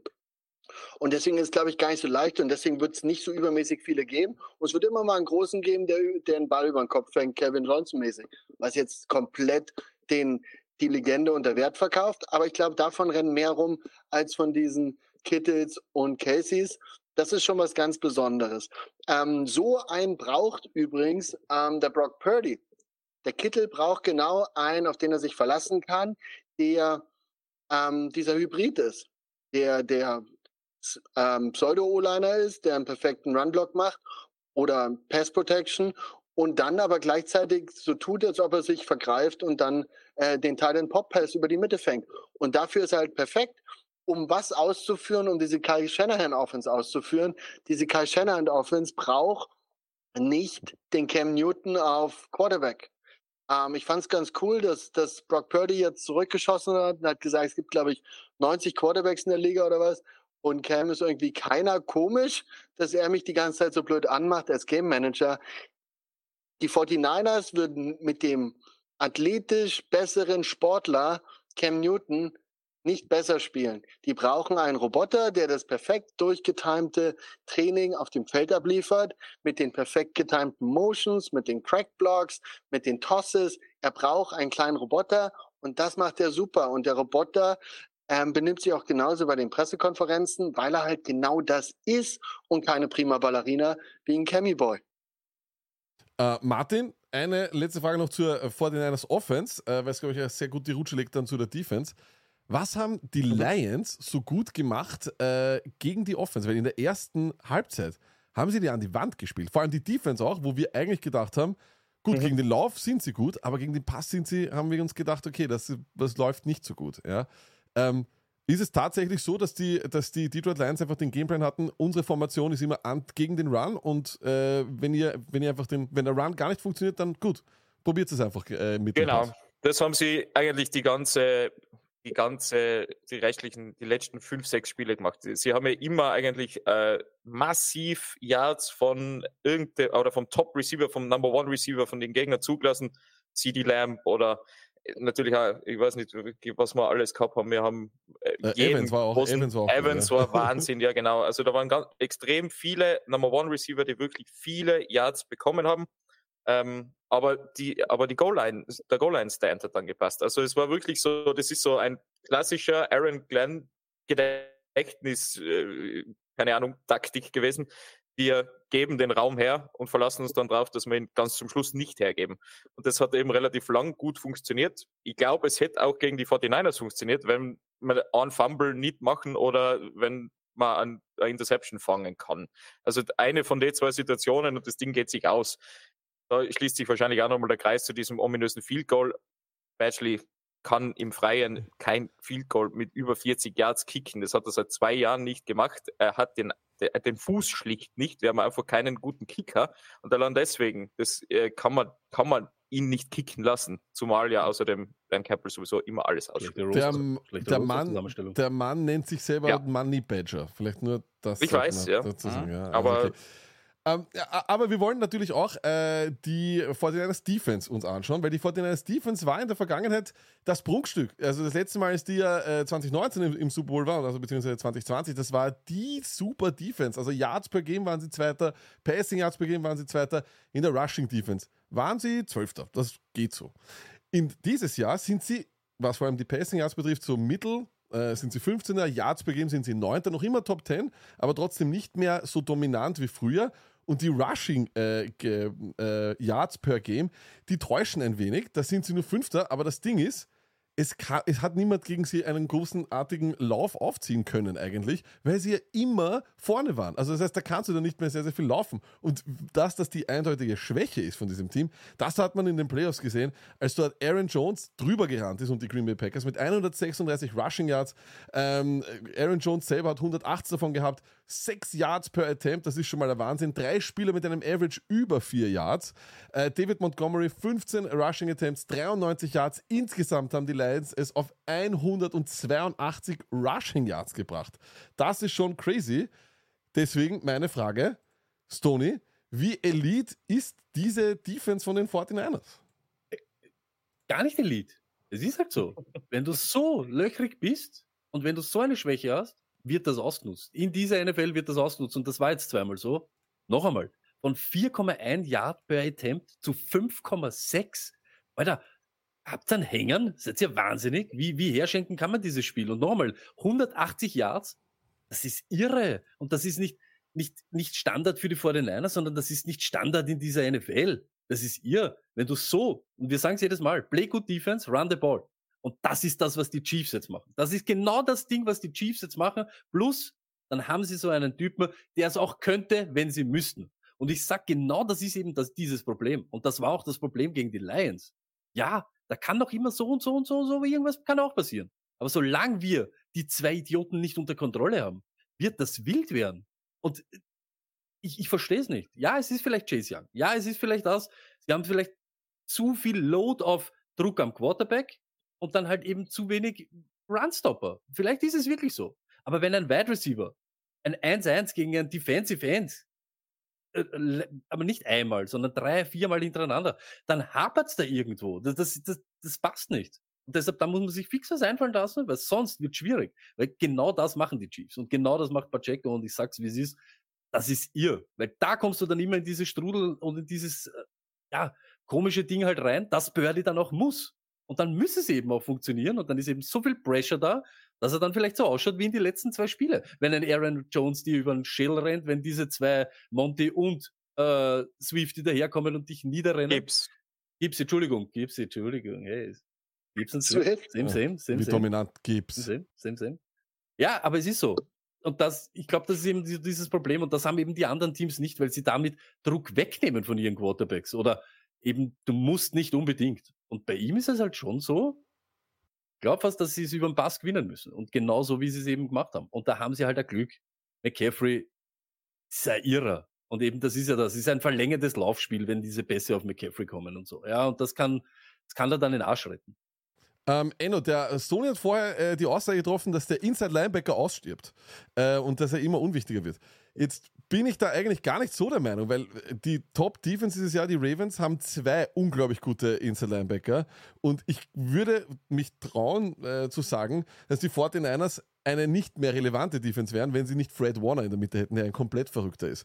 Wie siehst du die Entwicklung de, des Inside Linebackers? Ist es wirklich so, dass diese Position ausstirbt durch das immer mehr Passing Game oder ist es ähnlich wie bei den Titans, dass wir einfach nur athletischere Typen da brauchen? Ähm, ja, ich glaube, dass die Position nicht ausstirbt, dass ähm, das absolute Herzstück ist einer Defense.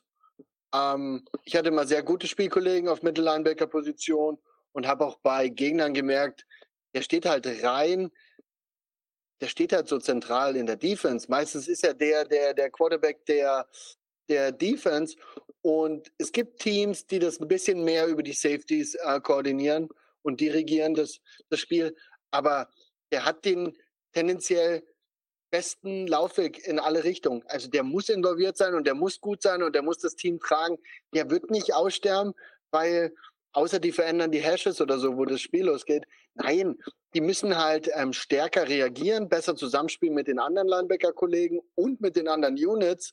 Aber der ist so zentral in der Defense auf dem Spielfeld in dieser Sportart, der muss sich weiterentwickeln wahrscheinlich, weil die Offenses sich weiterentwickelt haben, aber der wird nicht aussterben. Martin, ist Chase Young, der Chase Young Deal, da haben im Nachhinein alle, äh, oder als er passiert war, haben alle gesagt, wow, Wahnsinn, unglaublich. Sind die nicht verarscht worden eigentlich? Weil Chase, ist nicht Chase Young, weil das habe ich auch gegen die, äh, gegen die Lions gesehen, das ist doch die, eigentlich die Schwachstelle im Laufspiel äh, von dieser Defense. Ähm, ganz, also ich bin selber sehr erstaunt, ganz ehrlich. Ähm, ich, ich weiß nämlich noch, eben, wie du gesagt hast, wo der, wo der Trade durchgegangen ist, habe ich gedacht, ah, das wäre was gewesen. Brad Holmes, bitte mach's, bitte mach's für uns. Aber mittlerweile, ihr habt jetzt ein paar Foren durchfaustet in den letzten Tagen, beziehungsweise sie sind so in mir reingeschossen worden und da ist wirklich von der Washington-Seite ist jeder extrem happy, dass man den losworden ist und auf der, auf der San Francisco-Seite sind alle extrem genervt von ihm, dass er so sloppy ist und dass er keinen Einsatz zeigt und dass er eben wirklich, wie du sagst, offenbar die Schwachstelle ist in dieser Defensive Line, was irre ist, was wirklich irre ist, weil es ist Chase Young, also wenn fit, dann eigentlich Elite-Pass-Rusher oder am Weg dorthin, also noch Top-Tier-Pass-Rush. Ganz, ganz komisch, was da passiert ist. Äh, äh, Verstehe ich auch null, weil jetzt hat er wirklich die Chance bekommen, zu einem Contender zu gehen. Mehr geht nicht. Er steht im Super Bowl nach Jahren des Grauens bei einer der wirklich schlimmsten äh, Franchises in, in, in der NFL, so wie sie geführt ist. Ähm, also muss eigentlich genug Motivation sein, aber da stimmt was nicht. Ich habe eine Idee, was mit, der, was mit der Defense von den 49ers ist. Ähm, und das hat mich, ähm, ich glaube, der DC ist ein komischer Typ. Der wird schon auf jeden Fall auf diesem NFL-Niveau Defense Coordinator sein ähm, und seinen Job da erfüllen. Aber dass die Offense so klickt und die Defense nicht, liegt, glaube ich, mit dieser Personalie zusammen von diesem DC. Weil wer nach dem Spiel sagt, das ist unacceptable, effort und embarrassing war, das ist ein komischer Trainer. Äh, das ist der vom Synchronschwimmen, der vom Fußball oder der vom Frauennationalteam, der danach sagt, naja, die eine da, die wollte nicht rennen, deswegen haben wir verloren. Nein, als Coach, Dan Campbell, ist jetzt ähm, sehr so symbolisch gemeint, der sagt, ich habe die, die Jungs und die Mädels nicht ordentlich darauf eingestellt. Das ist mein Ding, ich habe verloren, das Team hat alles gegeben, ich liebe sie alle. Das sagt man. Aber wenn der Trainer sagt, hey, da war schon ein bisschen peinlich, wie meine Spieler heute gespielt haben, äh, das ist deine Verantwortung, Bruder. Bring die auf Schiene. Und jetzt kommt der große Turnaround und ähm, Bad Takes, All Breaks, Super Bowl. ähm, die Superstars aller Chase Young, Nick Bosa, Fred Warner, ähm, die machen das von alleine im Endspiel. Ich habe eine sehr endspielerfahrene Mannschaft kennengelernt. Diese Superstars brauchen keinen externen Motivator. In der Saison glaube ich schon. In dem Playoff-Spiel glaube ich auch. Obwohl es schon knapp die Grenze ist, dass du dann nicht top motiviert und vollen Effort zeigst. Aber im Super Bowl-Game, da spielen sie alle wieder ihr nicestes Spiel und ich habe es live miterleben können, als ich das da bei dem einen Finalspiel gemacht habe. Das geht. Ah, jetzt kommt und er da, da, brauchen sie wieder. Jetzt kommt er wieder. Das muss uns wieder auf die, auf, äh, auf die äh, Nase picken. Äh, die Autos sind schon in der Start, äh, das heißt, äh, wir müssen äh, auch schon langsam zu einem Ende finden. Stony, ich möchte von dir jetzt wissen, welche der vier Units, die jeweiligen zwei Offenses und die jeweiligen zwei Defense, ist die schlechteste in diesem Spiel? Wow! Defense Niners. Martin, äh, wie viel steht es zur Halbzeit? Was sagst du? Es steht ähm, 13 zu 3 für die Chiefs. Enno, wer gewinnt den Super Bowl? 49ers. Ah, 49ers. Luckett wäre wieder MVP. Wenn es die 49ers wären, dann würde es Äh, wer wird MVP? Patrick Mahomes, weil sie es ihm einfach geben. Aber natürlich darf man eines nicht vergessen. Darf man eines nicht vergessen. Taylor Swift. It's Taylor Swift. Genau so ist es. Travis Kelsey muss gar nicht viel machen. Ist, Ke macht Kelsey 100 Yards, dann hat, der, dann hat der Chris vorher gesagt, das ist over und dann, glaube ich, geben sie ihm den MVP, weil sie Taylor Swift auf dem Feld haben wollen. Und dann, dann gibt es ein Engagement. Ja, gut, Äh, aber die kommt so oder so, oder? Also, das. Ja, das geht nicht. Das sind zu viele Menschen. Die, die, ist ja, die ist ja de facto heilig. Das geht nicht. Ja, Äh, aber Aber jetzt, jetzt kommt der Moment, auf den wir ebenfalls alle gewartet haben. Äh, das ist keine gute Musik. Ah, wurscht. Ich, mache, wir machen so, ich wollte jetzt äh, so eine spannende Musik haben. Denn der Martin hat uns seine fünf besten äh, Super Bowl Halftime-Shows aller Zeiten äh, geschickt. Und das ist eine katastrophale Liste. Haltet euch jetzt fest. Haltet euch jetzt fest. Mhm. Auf Platz 5 U2. Mhm. Fand ich, also das fand ich damals natürlich aufgrund der Umstände mit September 11 und sowas emotional, aber U2 ist, ja, ist aber ist nicht so schlecht. Michael Jackson schafft es bei dir nur auf Platz 4. Diese, die habe ich nie live gesehen, habe ich allerdings mir im Nachhinein angeschaut. Fand ich Ja, überragend. Wie du den auf Platz 4 nur geben kannst, äh, Martin, ist, das ist schon alleine mal. Die, Liste ist da schon eigentlich aus. Aber nein, Okay. es, wird noch, es wird noch schlimmer, Martin.